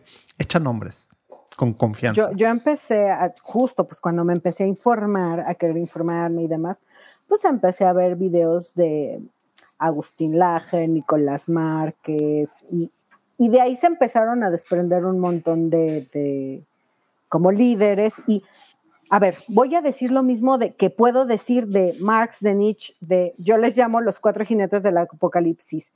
Nietzsche, Marx, Simone de Beauvoir y Freud. No pensé que ibas a meter ahí a, Simone de Beauvoir. yo, les llamo los cuatro jinetes del apocalipsis. A ver, cada uno de ellos tiene aportaciones, ¿no? Aportaciones sobre todo ella, dirían muchos, pues muy importantes. Obviamente también malas, dirían muchos otros. La verdad absoluta no. Y ese es el error que cometemos. Le damos el voto de fe, de verdad absoluta, a personas que vienen al mundo con aportaciones. Eso es todo. Son aportaciones. Entonces vienen estos otros líderes que se les llama politólogos, que tienen, claro que sí, aportaciones muy importantes, muy buenas, muy certeras, etcétera. Pero a mí lo que no me gusta es idolatrar. Y, yo empecé así como... Mm". Neta, esto se puede convertir bien fácil ya, extraño a Rafa, se puede convertir ya bien fácil en un, en un episodio de Tómatelo a la ligera. cuando quieras, cuando quieras. Ya, ya, ya estábamos así eh, hablando de estos rollos que dije, ay, no tienes idea cuántas veces hablamos de estas cosas de... Ay, qué fácil es irse con los espejitos, ¿verdad? Con las personas y empezar a quitar al Señor del centro, idolatrando a personas ultra super conservadoras que van a lograr que el mundo no caiga. Porque tenemos esa necesidad, porque necesitamos que alguien nos salve. Cuando, oye, pues tenemos al máximo. O sea, oye, ya, es que ya lo tenemos, ya tenemos a Jesucristo. Y seguimos dando yo me empecé a cuestionar, ¿sabes qué empecé a cuestionar? Pero fuiste tú sola entonces, o sea, no, no fue ya. O sea, consumiendo, consumiéndolos a ellos y a otros y así, tú hiciste este proceso crítico, no fue por algo con tu director espiritual, con amigos, con otras lecturas así que te decían que estos iban por acá, así, no. Yo empecé a cuestionar. ¿Sabes qué empecé a cuestionar? Cuando yo leo, empiezo a leer a Chesty y descubro el Me da Mucha risa cómo le dices esto a Chesty. Así le dice mi director espiritual, que también es fan. Este, cuando empiezo a leer a Chesty, y, a, y la y al distributismo, eh, que bueno, pues también fue eh, eh, promovido por el Papa León XIII. Sí, súper socialista, va, va, va, ¿cómo lo tocaban, verdad? No. Y dices, pero si esto es lo más apegado a, a, lo que somos nosotros. Al Evangelio, ¿verdad? Al Evangelio. Y dices, no, de socialista no tiene nada y tampoco y que lo dejamos de, Y que lo dejamos de hacer, pues eso no quiere decir que, que no sea evangélico. Y digo, ¿y por qué estos mm, líderes no lo tocan? Dije, ¿por qué no tocan el tema? Yo dije, ¿por qué estos líderes no hablan de estos intelectuales? Dije, mmm, aquí hay gato encerrado. Este tema, de, este tema, de, este tema del magisterio a mi conveniencia y de agarrar solo lo que me corresponde, digo, lo que, me, lo que se acomoda a mi ideología, qué tan común está siendo hoy en día, ¿verdad? Por, para los dos lados, ¿verdad? Sí, sí. Y eso fue lo que no me latió. Entre otras cosas, ¿no? Yo de repente, eh, por ejemplo, te digo, o sea, este, eh, Agustín Laje tiene aportaciones muy importantes, lo que quieras, pero yo al, verlo en los videos, chistoso, ¿eh? algo muy personal, muy mío, se parece mucho a esta persona con la que yo salí. o sea, rasgos de actitudes, dices. Así hablaba, como que me lo recuerdo mucho. Dije, no, algo, algo no me late, algo no me late. Están enojándose ahorita unos fans que están escuchando, viendo esto, unos fans de él. Se están enojando. Nada más te digo. Chicos, es criterio. O sea, yo, yo, yo también. Acuérdense que tiene un don, Carla Valeria. No, claro. no, o sea, simplemente eh, aquí estoy explicando las razones, ¿no? O sea, no, no estoy yo. Sí son, sí, son cosas que tuviste y obviamente es tu percepción de eso. Creo que no lo conoces en persona ni tienes una relación con él, pero es lo que tú estás viendo y es lo que te hizo no seguir por ese caminito, por lo que estoy entendiendo. Sí, o sea, aquí lo que estoy yo diciendo es, no me estoy fanatizando con un ser humano. Tomo sus aportaciones, lo bueno, y ya está. Pero o sea, tampoco. Estás siendo católica, básicamente. Estoy siendo católica. Yo al único que le creo, o sea, no me crean a mí, créanle a él, a Cristo. Porque si le creemos a un humano, pero no le creemos a Cristo, ahí hay que tener cuidado con eso. Entonces, bueno, pues la verdad es que jamás, jamás lo digo como por afán de ofender o porque yo diga, no, yo estoy, no, es el camino que yo tuve. Yo también, así como de, ah, y, igual, ¿no? Empecé yo, ay, voy a seguir a este y a este y aprender y aprender. Cuando han habido otras personas que han aportado de la misma manera, ya no se habla de ellas y, y solamente estoy dando una, una opinión y eso es lo que a mí me, me parece, lo que yo puedo cuestionar, ¿no? no estoy afirmando nada. Y fue tu proceso, o sea, fue tu proceso y a ti te ver esos rasgos que te saltaron estas cositas te hizo abrir los ojos de cierta forma y tú tomar tus decisiones que hicieron que ya no siguieras por ese caminito, ¿verdad? Aquí de lo que yo estoy completamente segura es que sí, efectivamente, hay una batalla cultural que todos debemos de tomar una responsabilidad y debemos de tener un criterio amplio para escuchar y escuchar. Oye, pero lo, lo, que sí es que de repente cuando, cuando la gente habla, por ejemplo, habla de, híjole, ya vamos a ir terminando porque un ratito tenemos un evento y tengo que hacer varias cosas antes, pero, pero cuando la gente habla, uno, de las crisis dentro de la iglesia, haz de cuenta que es la primera gran crisis ahorita, ¿verdad? Uno. Y lo dos, cuando habla la gente de, de combate cultural, también es la primera vez en la historia que está pasando eso. Cuando, como tú dices, este tema de, de, de leer, o sea, tenemos 20 siglos de historia desde todavía salen las primeras broncas, ¿verdad? Entre los mismos apóstoles, ¿verdad? Que se peleaban por rollos tal y tal. Salen, sale tal cual ahí desde, desde los hechos, ¿verdad? Y los vemos en, las cartas, ¿verdad? En las primeras, desde el primer concilio de Jerusalén, ¿verdad? etcétera, etcétera. En los concilios que iban por los obispos, se daban con todo y tema cultural, luego ya siendo la, la religión, pues bueno, oficial, ¿verdad? del imperio y tal. Todo, todo el combate cultural que de todos había, ¿verdad? Y luego, o sea, en, todo, en diferentes momentos de la historia se ha habido diferente forma. Y los cristianos con el mirad, ¿cómo se llaman? Con la caridad, ¿verdad? Y precisamente con el ser católico en todo lo que eso significa, ¿verdad? Hemos impactado la cultura y ahora pensamos que, que, es la primera vez que están pasando estas cosas y ahora hay que reaccionar de otras formas bien diversas. No, hay que hacer como tú dices, hay que actuar. Pero como ya sabemos que sí actuamos los católicos y tú lo estás haciendo a través de uno, de la razón y abriendo mente, y dos, pues a través de la belleza, que es algo que lo, lo bello, no manches, lo dejamos de hacer demasiado como católicos. Y eso impacta directamente la cultura, ¿verdad? Sí.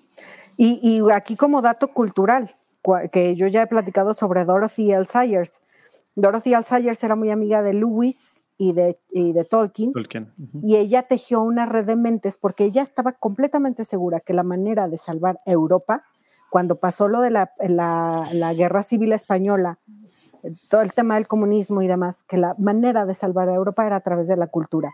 Y ella estaba generando esta red de mentes para generar contenidos y llevar a Europa de nuevo a esa educación, a la familia y a los valores por medio de la cultura, no por medio del pleito. Así nunca lo vamos a lograr. Sí, eso de, el que grita más fuerte o el que pega más fuerte gana. No, no, no, sé cuándo piensan que hagan que ha funcionado, güey, ¿verdad? Eso no va a servir. Con eso vamos, vamos. Y, son, y son de los grandes, de los grandes, si hubiera una autocrítica, son de, son de las grandes, eh, por así decirlo, aprendizajes, ¿verdad? Que sacaríamos precisamente estas últimas semanas en México, ¿no? Con, con, lo, con, lo, que ha, pues con lo que ha pasado con la Suprema Corte de Justicia, estos dos, este par de reveses, ¿verdad? Para el tema pro vida, que claro que somos católicos los pro vida. Cuando, cuando está hablando Carla Valeria, entiendo que estás hablando de, de estas posiciones activistas que se han enfocado en cierta forma, ¿verdad? De, de, de, ser pro vida, ¿verdad? Que eso no quiere decir que nosotros no lo seamos para nada, ¿verdad? Es, es ser católico, ¿verdad? Pero es diferente el tema que se convierte en algo ideológico que, que va de la mano con de repente es el mismo como, ¿no? Anti, antipapa, pro teorías de conspiración, es de que todo está ahí mezclado, ¿verdad? Pero, pero bueno, muchos no. Pero, pero siendo autocríticos, precisamente, si, si ves, yo leí hace algunas semanas un, un artículo que lo voy a poner en los show notes, un artículo de un abogado, no sé si lo viste, si no te lo voy a pasar. Se me fue la, se me fue la onda, ¿cómo se llama la plataforma esta que es relativamente nueva? Te lo voy a pasar pero habla precisamente de que, siendo autocrítico, nuestro error, la forma, ya sabíamos Hace cinco años que estamos viendo estas cosas, decidimos que las marchas, que pelear, que hacer estas cosas en las constituciones locales, pero ya sabemos que el caminito, esto iba a llegar a la corte y en la corte se iba a perder por esto y esto y esto. Y les dijimos que no lo hicieran a los líderes activistas, tal, que no presentaran estas rollos, pero pues era un tema mediático bien padre, que dijimos, siguiendo ese caminito vamos a perder porque esto jurídicamente y esto otro tal, pero así es donde los donadores le entran, así es donde se convocan marchas, así, eso es un rollo más de, de show, o sea, esta persona que, es parte del movimiento, ¿verdad? Pero que dice la estrategia de gritar, de lograr ciertas, ciertas leyes simplemente para los medios y demás. ¿Qué causó? Pues bueno, pues este gran revés que va a tener repercusiones súper importantes. Cuando si no hubiéramos hecho eso, aunque mediáticamente no nos hubieran celebrado, ¿verdad? Como nos celebraron estos congresos locales, cuando se acabaron, todo un rollo así súper extenso de autocrítica que dices, claro, pues ahí llevamos cuántas décadas en Estados Unidos peleando contra Roe versus Wade, ¿verdad? Y esto y lo otro y de las formas. o sea, hay que cambiar las estrategias, ¿verdad? Y donde sea, donde se ha logrado los estados en Estados Unidos, como Luisiana, etcétera, que se ha cambiado, que se ha logrado algo, bueno, un caso excepcional, extraño es Texas ahora, ¿verdad? Pero a ver cómo, vamos a ver cómo termina ese experimento, ¿no? Pero, pero el approach es, es diferente, ¿verdad? Eh, y, y, no tiene nada que ver con estar peleándose en el mal sentido. Obviamente es usar legalmente pues, lo, lo, lo que hay a nuestra disposición, pero con estrategia, inteligencia y esto que tú dices, usando la cultura en todo lo que eso significa, porque así es como se impacta. Si no estamos peleando y no estamos aportando nada, ¿verdad? Sí, o sea, y te voy a decir un ejemplo y voy a sonar horrible. Nos quejamos de Netflix y lo cancelamos y eso. Ajá, ¿y dónde están los grandes productores católicos? Le digo, sí los hay, sí los hay. ¿Y qué estamos haciendo nosotros? Claro, claro. No, para dar batalla en ese sentido. Si que, ok, vamos a dar batalla, démosla en todo entonces, no nada más en Twitter y en, vamos, ¿dónde están esas, esos grandes dones? ¿No? Que si tú estás estudiando cine, órale, pues hazte una propuesta para una serie, o, órale, pues vamos a juntarnos. ¿Dónde están? Etcétera, etcétera, etcétera. Entonces, no nada más es bla, bla, bla y nada de acción. Entonces, vamos a hacer, vamos a hacer y obviamente es una manera de transmitir como testimonio la palabra, porque ese es el objetivo también, hablar de la palabra de esa manera, que ser coherentes con lo que, con lo que somos. Con sí, que, es la cosa, que es la cosa más complicada y difícil del mundo, y al menos yo no he logrado ser coherente, pero, pero bueno, cada día, según yo, le echo ganas y ahí voy, pero, pero, pero tenemos que estar tenemos que estar conscientes de eso y estar buscando y al final del día, en nuestro examen de conciencia, ser realistas, ¿verdad? Ser realmente, hacer esta introspección como debe de hacerse, ¿verdad? Sí. Y, y por supuesto que, que la verdad, todas las personas que son valientes y que cada uno siente esa, esa pasión por el activismo que hace súper valioso y súper importante. Yo eh, igual lo, lo, chequé con mi director espiritual y dijo, y él, él me decía que sí, que, que todos eh, digamos, estamos eh, llamados a, a, que si hay que marchar, bueno, pues marchemos, ¿no? Uh -huh. Que si hay que hablar, hablemos. Que si alguien tiene es, este, eh, quiere ser político, esta vocación política, pues lo sea. Sí, qué, qué, bueno que lo estás aclarando, porque a lo mejor por nuestra plática y por como yo la agarré, era que estábamos en contra de activistas eh, pro-life pro o lo que sea. Pero, pero eso que tú estás diciendo es algo que también platico muchas veces con Rafa. Te digo, esto ya se está convirtiendo en otra cosa. Pero, pero, pero esto de, de, de, de acabas de decir, es un llamado, es una vocación. Yo tengo, o sea, yo tengo una vocación y eso no me hace menos, menos pro.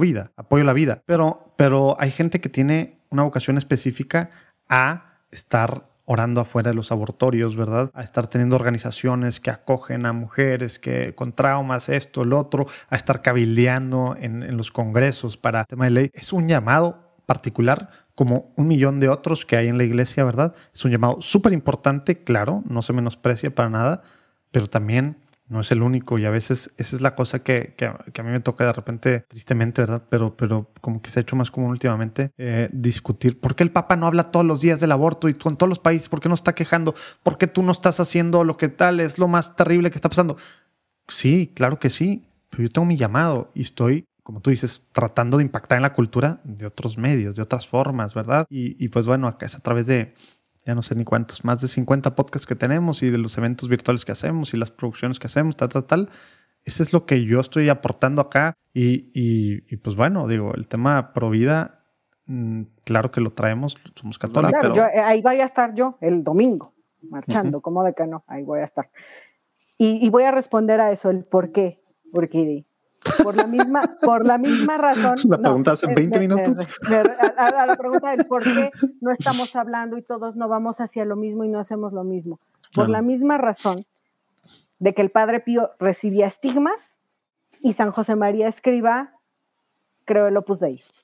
Porque Exacto. todos tenemos un llamado diferente. Imagínate que, que el Padre Pío, pero es que este no recibió estigmas como yo. Pues no, Sí, no, o sea, te pones a analizarlo y no tiene ningún sentido, ¿verdad? Hay gente que está llamada a servir a los pobres, hay gente que está llamada a servir a los mayores, a los niños, a los... O sea, Claro, o sea, no, no, no, no sigue ningún argumento lógico eso, pero es un, es una, es una, es, un, ¿cómo se dice? Es una cosa que estamos escuchando mucho, se me fue el nombre, pero es algo que estamos escuchando demasiado, ¿verdad? Y no, claro que no sigue ningún argumento lógico, ¿verdad? Pero, pero sí, o sea, no tiene ningún sentido como tú dices, ¿verdad? Y así te vas toda la historia, hay santos para todos lados, ¿verdad? Y eso qué, pues es la riqueza de la iglesia, ¿verdad? Por eso es importante conocer a los santos y a la people. Sí, exacto. tienes un San Francisco, ¿verdad? Y tienes santos que fueron reyes, ¿verdad? Y eran dueños de todo el oro del mundo conocido, ¿verdad? Y, son santos, ¿verdad? Y tienes a people, ¿verdad? Que estamos intentando. Así como, exacto, eh, así hay como, como gente que es llamada Urquidi y, gente llamada Carla Valeria. Exactamente. Porque Dios nos puso un nombre a cada uno y nos ve de manera especial a cada uno. Exactamente. Mientras no entendamos eso, va a ser muy difícil hacer caridad. Uf. tarea. Todos somos especiales para Dios. Diferentes y especiales y únicos. tarea de caridad. Oye, Carla Valeria, tenemos que ir terminando porque Mira, según yo iba a hacer varias cosas, ahorita tengo un evento en un ratito que es importante porque, bueno, no es algo que me gusta estar diciendo cuando grabamos la fecha, pero hoy que estamos grabando esto, es el Día Internacional del Podcast y es el día en el que, como no sabemos qué rollo, porque hay muchos momentos y no identifico cuál, es el día en que también en Juan Diego Network celebramos nuestro aniversario. Bien conchas nos pegamos al Internacional del, podcast porque era de que, ay, juez, ¿cuándo es el? Ya pasó no sé cuántos años y es de que ¿Cuándo empezamos? Híjole, pues fue cuando tuve una idea de un podcast, o fue cuando, cuando qué, y lo se llamaba de esta forma, y lo, o sea, ¿cuál es el comienzo? Pues quién sabe. Entonces, ahorita tenemos un evento en un ratito más, que nos vamos a conectar, pues, pues la, el equipo base y con varios de nuestros podcasteros y demás. Entonces, tenemos que ir cerrando, pero hay una sección de preguntas rápidas que te voy a lanzar así nada más a bote pronto. Por favor, trata de que sí sean rápidas. de repente no son nada rápidas. Ahora sí, ahora sí tengo que echarle ganas en esto.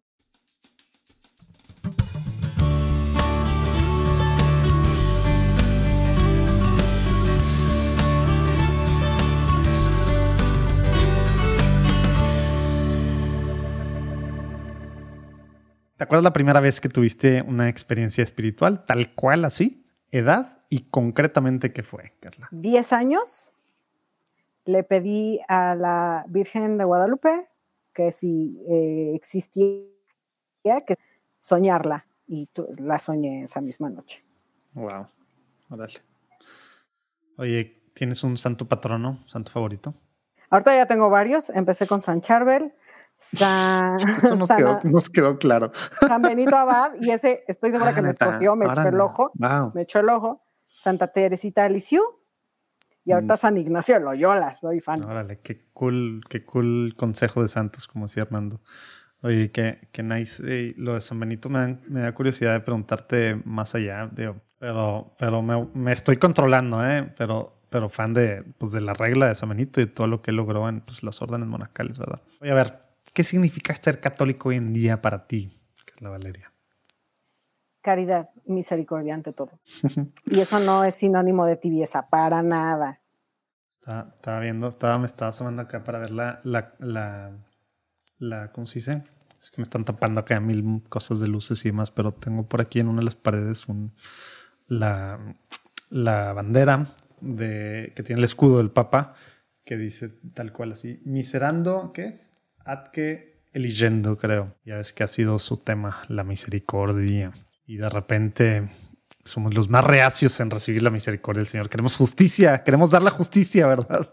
Y queremos que así sea. Uy, ¿cómo nos haría? ¿Cómo nos iría si fuera, si no hubiera misericordia? Oye, ¿alguna, alguna oración que, que nos quieras compartir, que, que disfrutas, que te ayuda en tu oración? Cortita, larga. Les voy a decir una de las que digo todos los días. A ver. Eh, con la que empiezo el día. Jesucristo bendito, en este día te ofrezco mis pensamientos, mm. mis obras, mi palabra y mi vida entera por amor. Amén. Es el ofrecimiento del día, así se llama, ¿no? Oración de ofrecimiento de día. Oye, un tip práctico que le puedas dar a los que estamos escuchando, que creo que todos los que ya, al menos todos los que llegaron hasta aquí, creo, eh, están en este caminito, quieren ser santos. ¿qué dirías tú que, que, que si no están haciendo ahorita, ahorita que están escuchando, o mañana, si esto es en la noche, o, o al rato, en la tarde, cuando quiera, pero ¿qué cosa práctica recomiendas empezar a hacer? Verlo como Mario Bros. Ir aumentando el nivel. Quieren, nivel. quieren, siempre persiguen. Pero no de mundos, ¿verdad? No está en No. un mundo alterno. No. Siempre persigan esa perfección, aunque, aunque sepamos que no somos perfectos, que la iglesia de Jesucristo no es de perfectos, sino de pecadores, pero al ir buscando la perfección, le abrimos la puerta poco a poco al cambio de corazón. Hmm. Es recíproco. Es como yo la voy buscando y Dios me va dando. As- Así. Entonces, todos los días, oración en la mañana, al mediodía, a las 3 de la tarde y en la noche. Oración, oración, oración. Súper, como que a veces es de que el hilo negro, hay que contar el hilo. Básico, ¿cuántas veces nos han dicho que orar? Pide y se te dará. Es que lo tenemos, es que tenemos ahí el, tenemos el reglamento. ¿Por qué le buscan tanto? Sí, ahí lo tenemos. Nos gusta, nos gusta Agarren la complicarnos, nos gusta complicarnos. Lean. Oye, esa es la siguiente. Y te la voy a poner difícil porque, uno, un libro que nos pueda recomendar a los que estamos escuchando. Ok. Uno.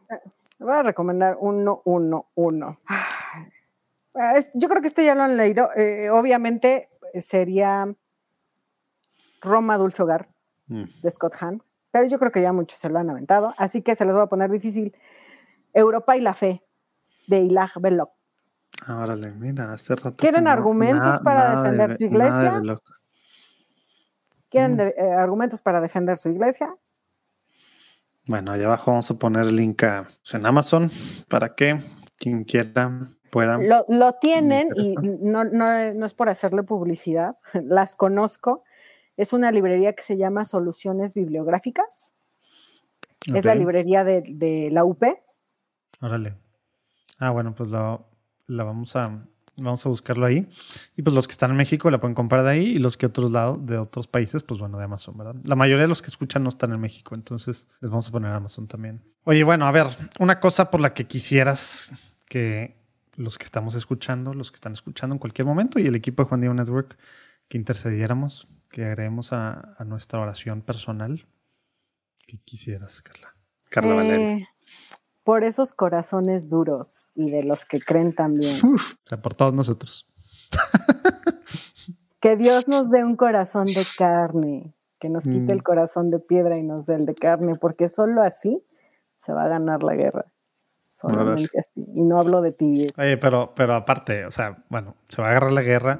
La batalla ya está ganada, ¿verdad? Eso no se nos puede olvidar. Ya ganó el señor. Les voy a pedir ¿verdad? que intercedan por mí por algo. Una ver, diosidencia que no les platiqué es que acabo de colaborar en un libro. Todavía Mm. no voy a platicar mucho, no voy a spoilear mucho, pero es un libro sobre, eh, sobre esto que, es- que estoy haciendo. Este, con una editorial, con una editorial también. Qué cool. Eh, esperemos que, no, no sé bien cuándo se publica, pero eh, colaboré con, con otras personas por ahí, con mm, dos sacerdotes, con un escritor católico, Hmm. con una editorial católica. eh, entonces, este, a través de esta obra se van a conocer muchas historias como las que, las que hablo. Entonces, les voy a pedir que oren mucho por Nos Vamos a estar nosotros. pidiendo y aparte cuenta con nosotros para que cuando salga ahí en nuestros listados de, de bueno, en la base de datos de los correos y en todos lados ahí ayudarte a, a, di- a difundirlo. Y, y por este apostolado, por este apostolado que, que también Y- estoy Ya que llegaron aquí, pues de todos modos ya vieron el primer anuncio, platica, ya dije ahí las redes y de todos modos para los despistados, estás manejando lo que sea, nos te quedó, ahí abajo vienen los links, ¿verdad? Para, para Santa San Pipo y bueno, algún otro link que nos vaya a pasar Carla Valeria, ahí abajo viene. Entonces hay que pedir y pues no nada más pedir, también a seguirla en sus redes sociales, ¿verdad? Oye, pues, pues mil gracias, Carla Valeria, por este tiempo. Estuvo buena la plática. Neta, pude haberme metido más y hubieran sido más horas. No ha sido, aunque parezca, no ha sido la más larga. ¿eh? Hemos tenido varias, varias más largas. Lo bueno es que hay un buen completion rate. Quien empieza, hay muy buena probabilidad de que termine esto. Oye, lo que sí, somos como los agentes de seguros aquí. No dejamos que se nos vaya nadie sin pedirles a dos personas que están haciendo cosas cool en la iglesia desde su trinchera muy particular para que podamos invitarlos a este espacio. ¿Quién se te ocurre? Ok, a ver, a ver, a ver. Hay una, hay una chica que se llama Latidos, Latidos. Ajá. les comparto el link, de todas maneras. Ok. Eh, ella y déjame ver quién se me ocurre. Y dos, las, las hijas de la vida también, creo que lo están haciendo muy bien. Este, las chicas de Buscaminas. Me acabo de encontrar con otro, chico que se llama Decime Negro. ¿Cómo? Decime, Negro, porque es argentino. Igual está promoviendo mucho la cultura, eh, él es católico. Igual. No sabía en qué sentido se puede tomar eso, pero. Decime Negro. Eh, este, y debo de tener por ahí otro par más, porque me, aparte me encanta estar ahí eh, como haciendo PR de ay y, conociendo gente. Entonces, ahorita me agarraste en curva, pero me acordé de Rocío. De hecho, Rocío es muy amiga del padre Alejandro Ortega. Ah, nice. ¿Pero Rocío es de Latidos o cuál es? De Latidos, ajá. Ah, Sí, ah, bueno. Sí. De hecho, hicimos el, el book review de Vicios y Virtudes. Ah, fue con la que lo hiciste. Ah, nice. Que bueno, si se acuerdan, en pues no sé cuándo, pero ahí vamos a poner ahí abajo también el link a la platicada con el padre, con el padre Alejandro que tuvimos acá. Y bueno, al punto también, digo, es un podcast muy cortito. Pero, pero bueno. Carla Valeria, tengo que correr. Gracias por, gracias por la platicada. Gracias a, ti que estuviste también por aquí. Nos vemos el próximo lunes y bueno, vamos a estar pidiendo por ti y por todo lo que estás haciendo, siguiéndote y esperando el libro. Muchas gracias a, ti, Orquídea, y a Platicando en Católico por esta invitación. Muchas gracias. Que Dios los bendiga. Sobres. Nos vemos. Bye.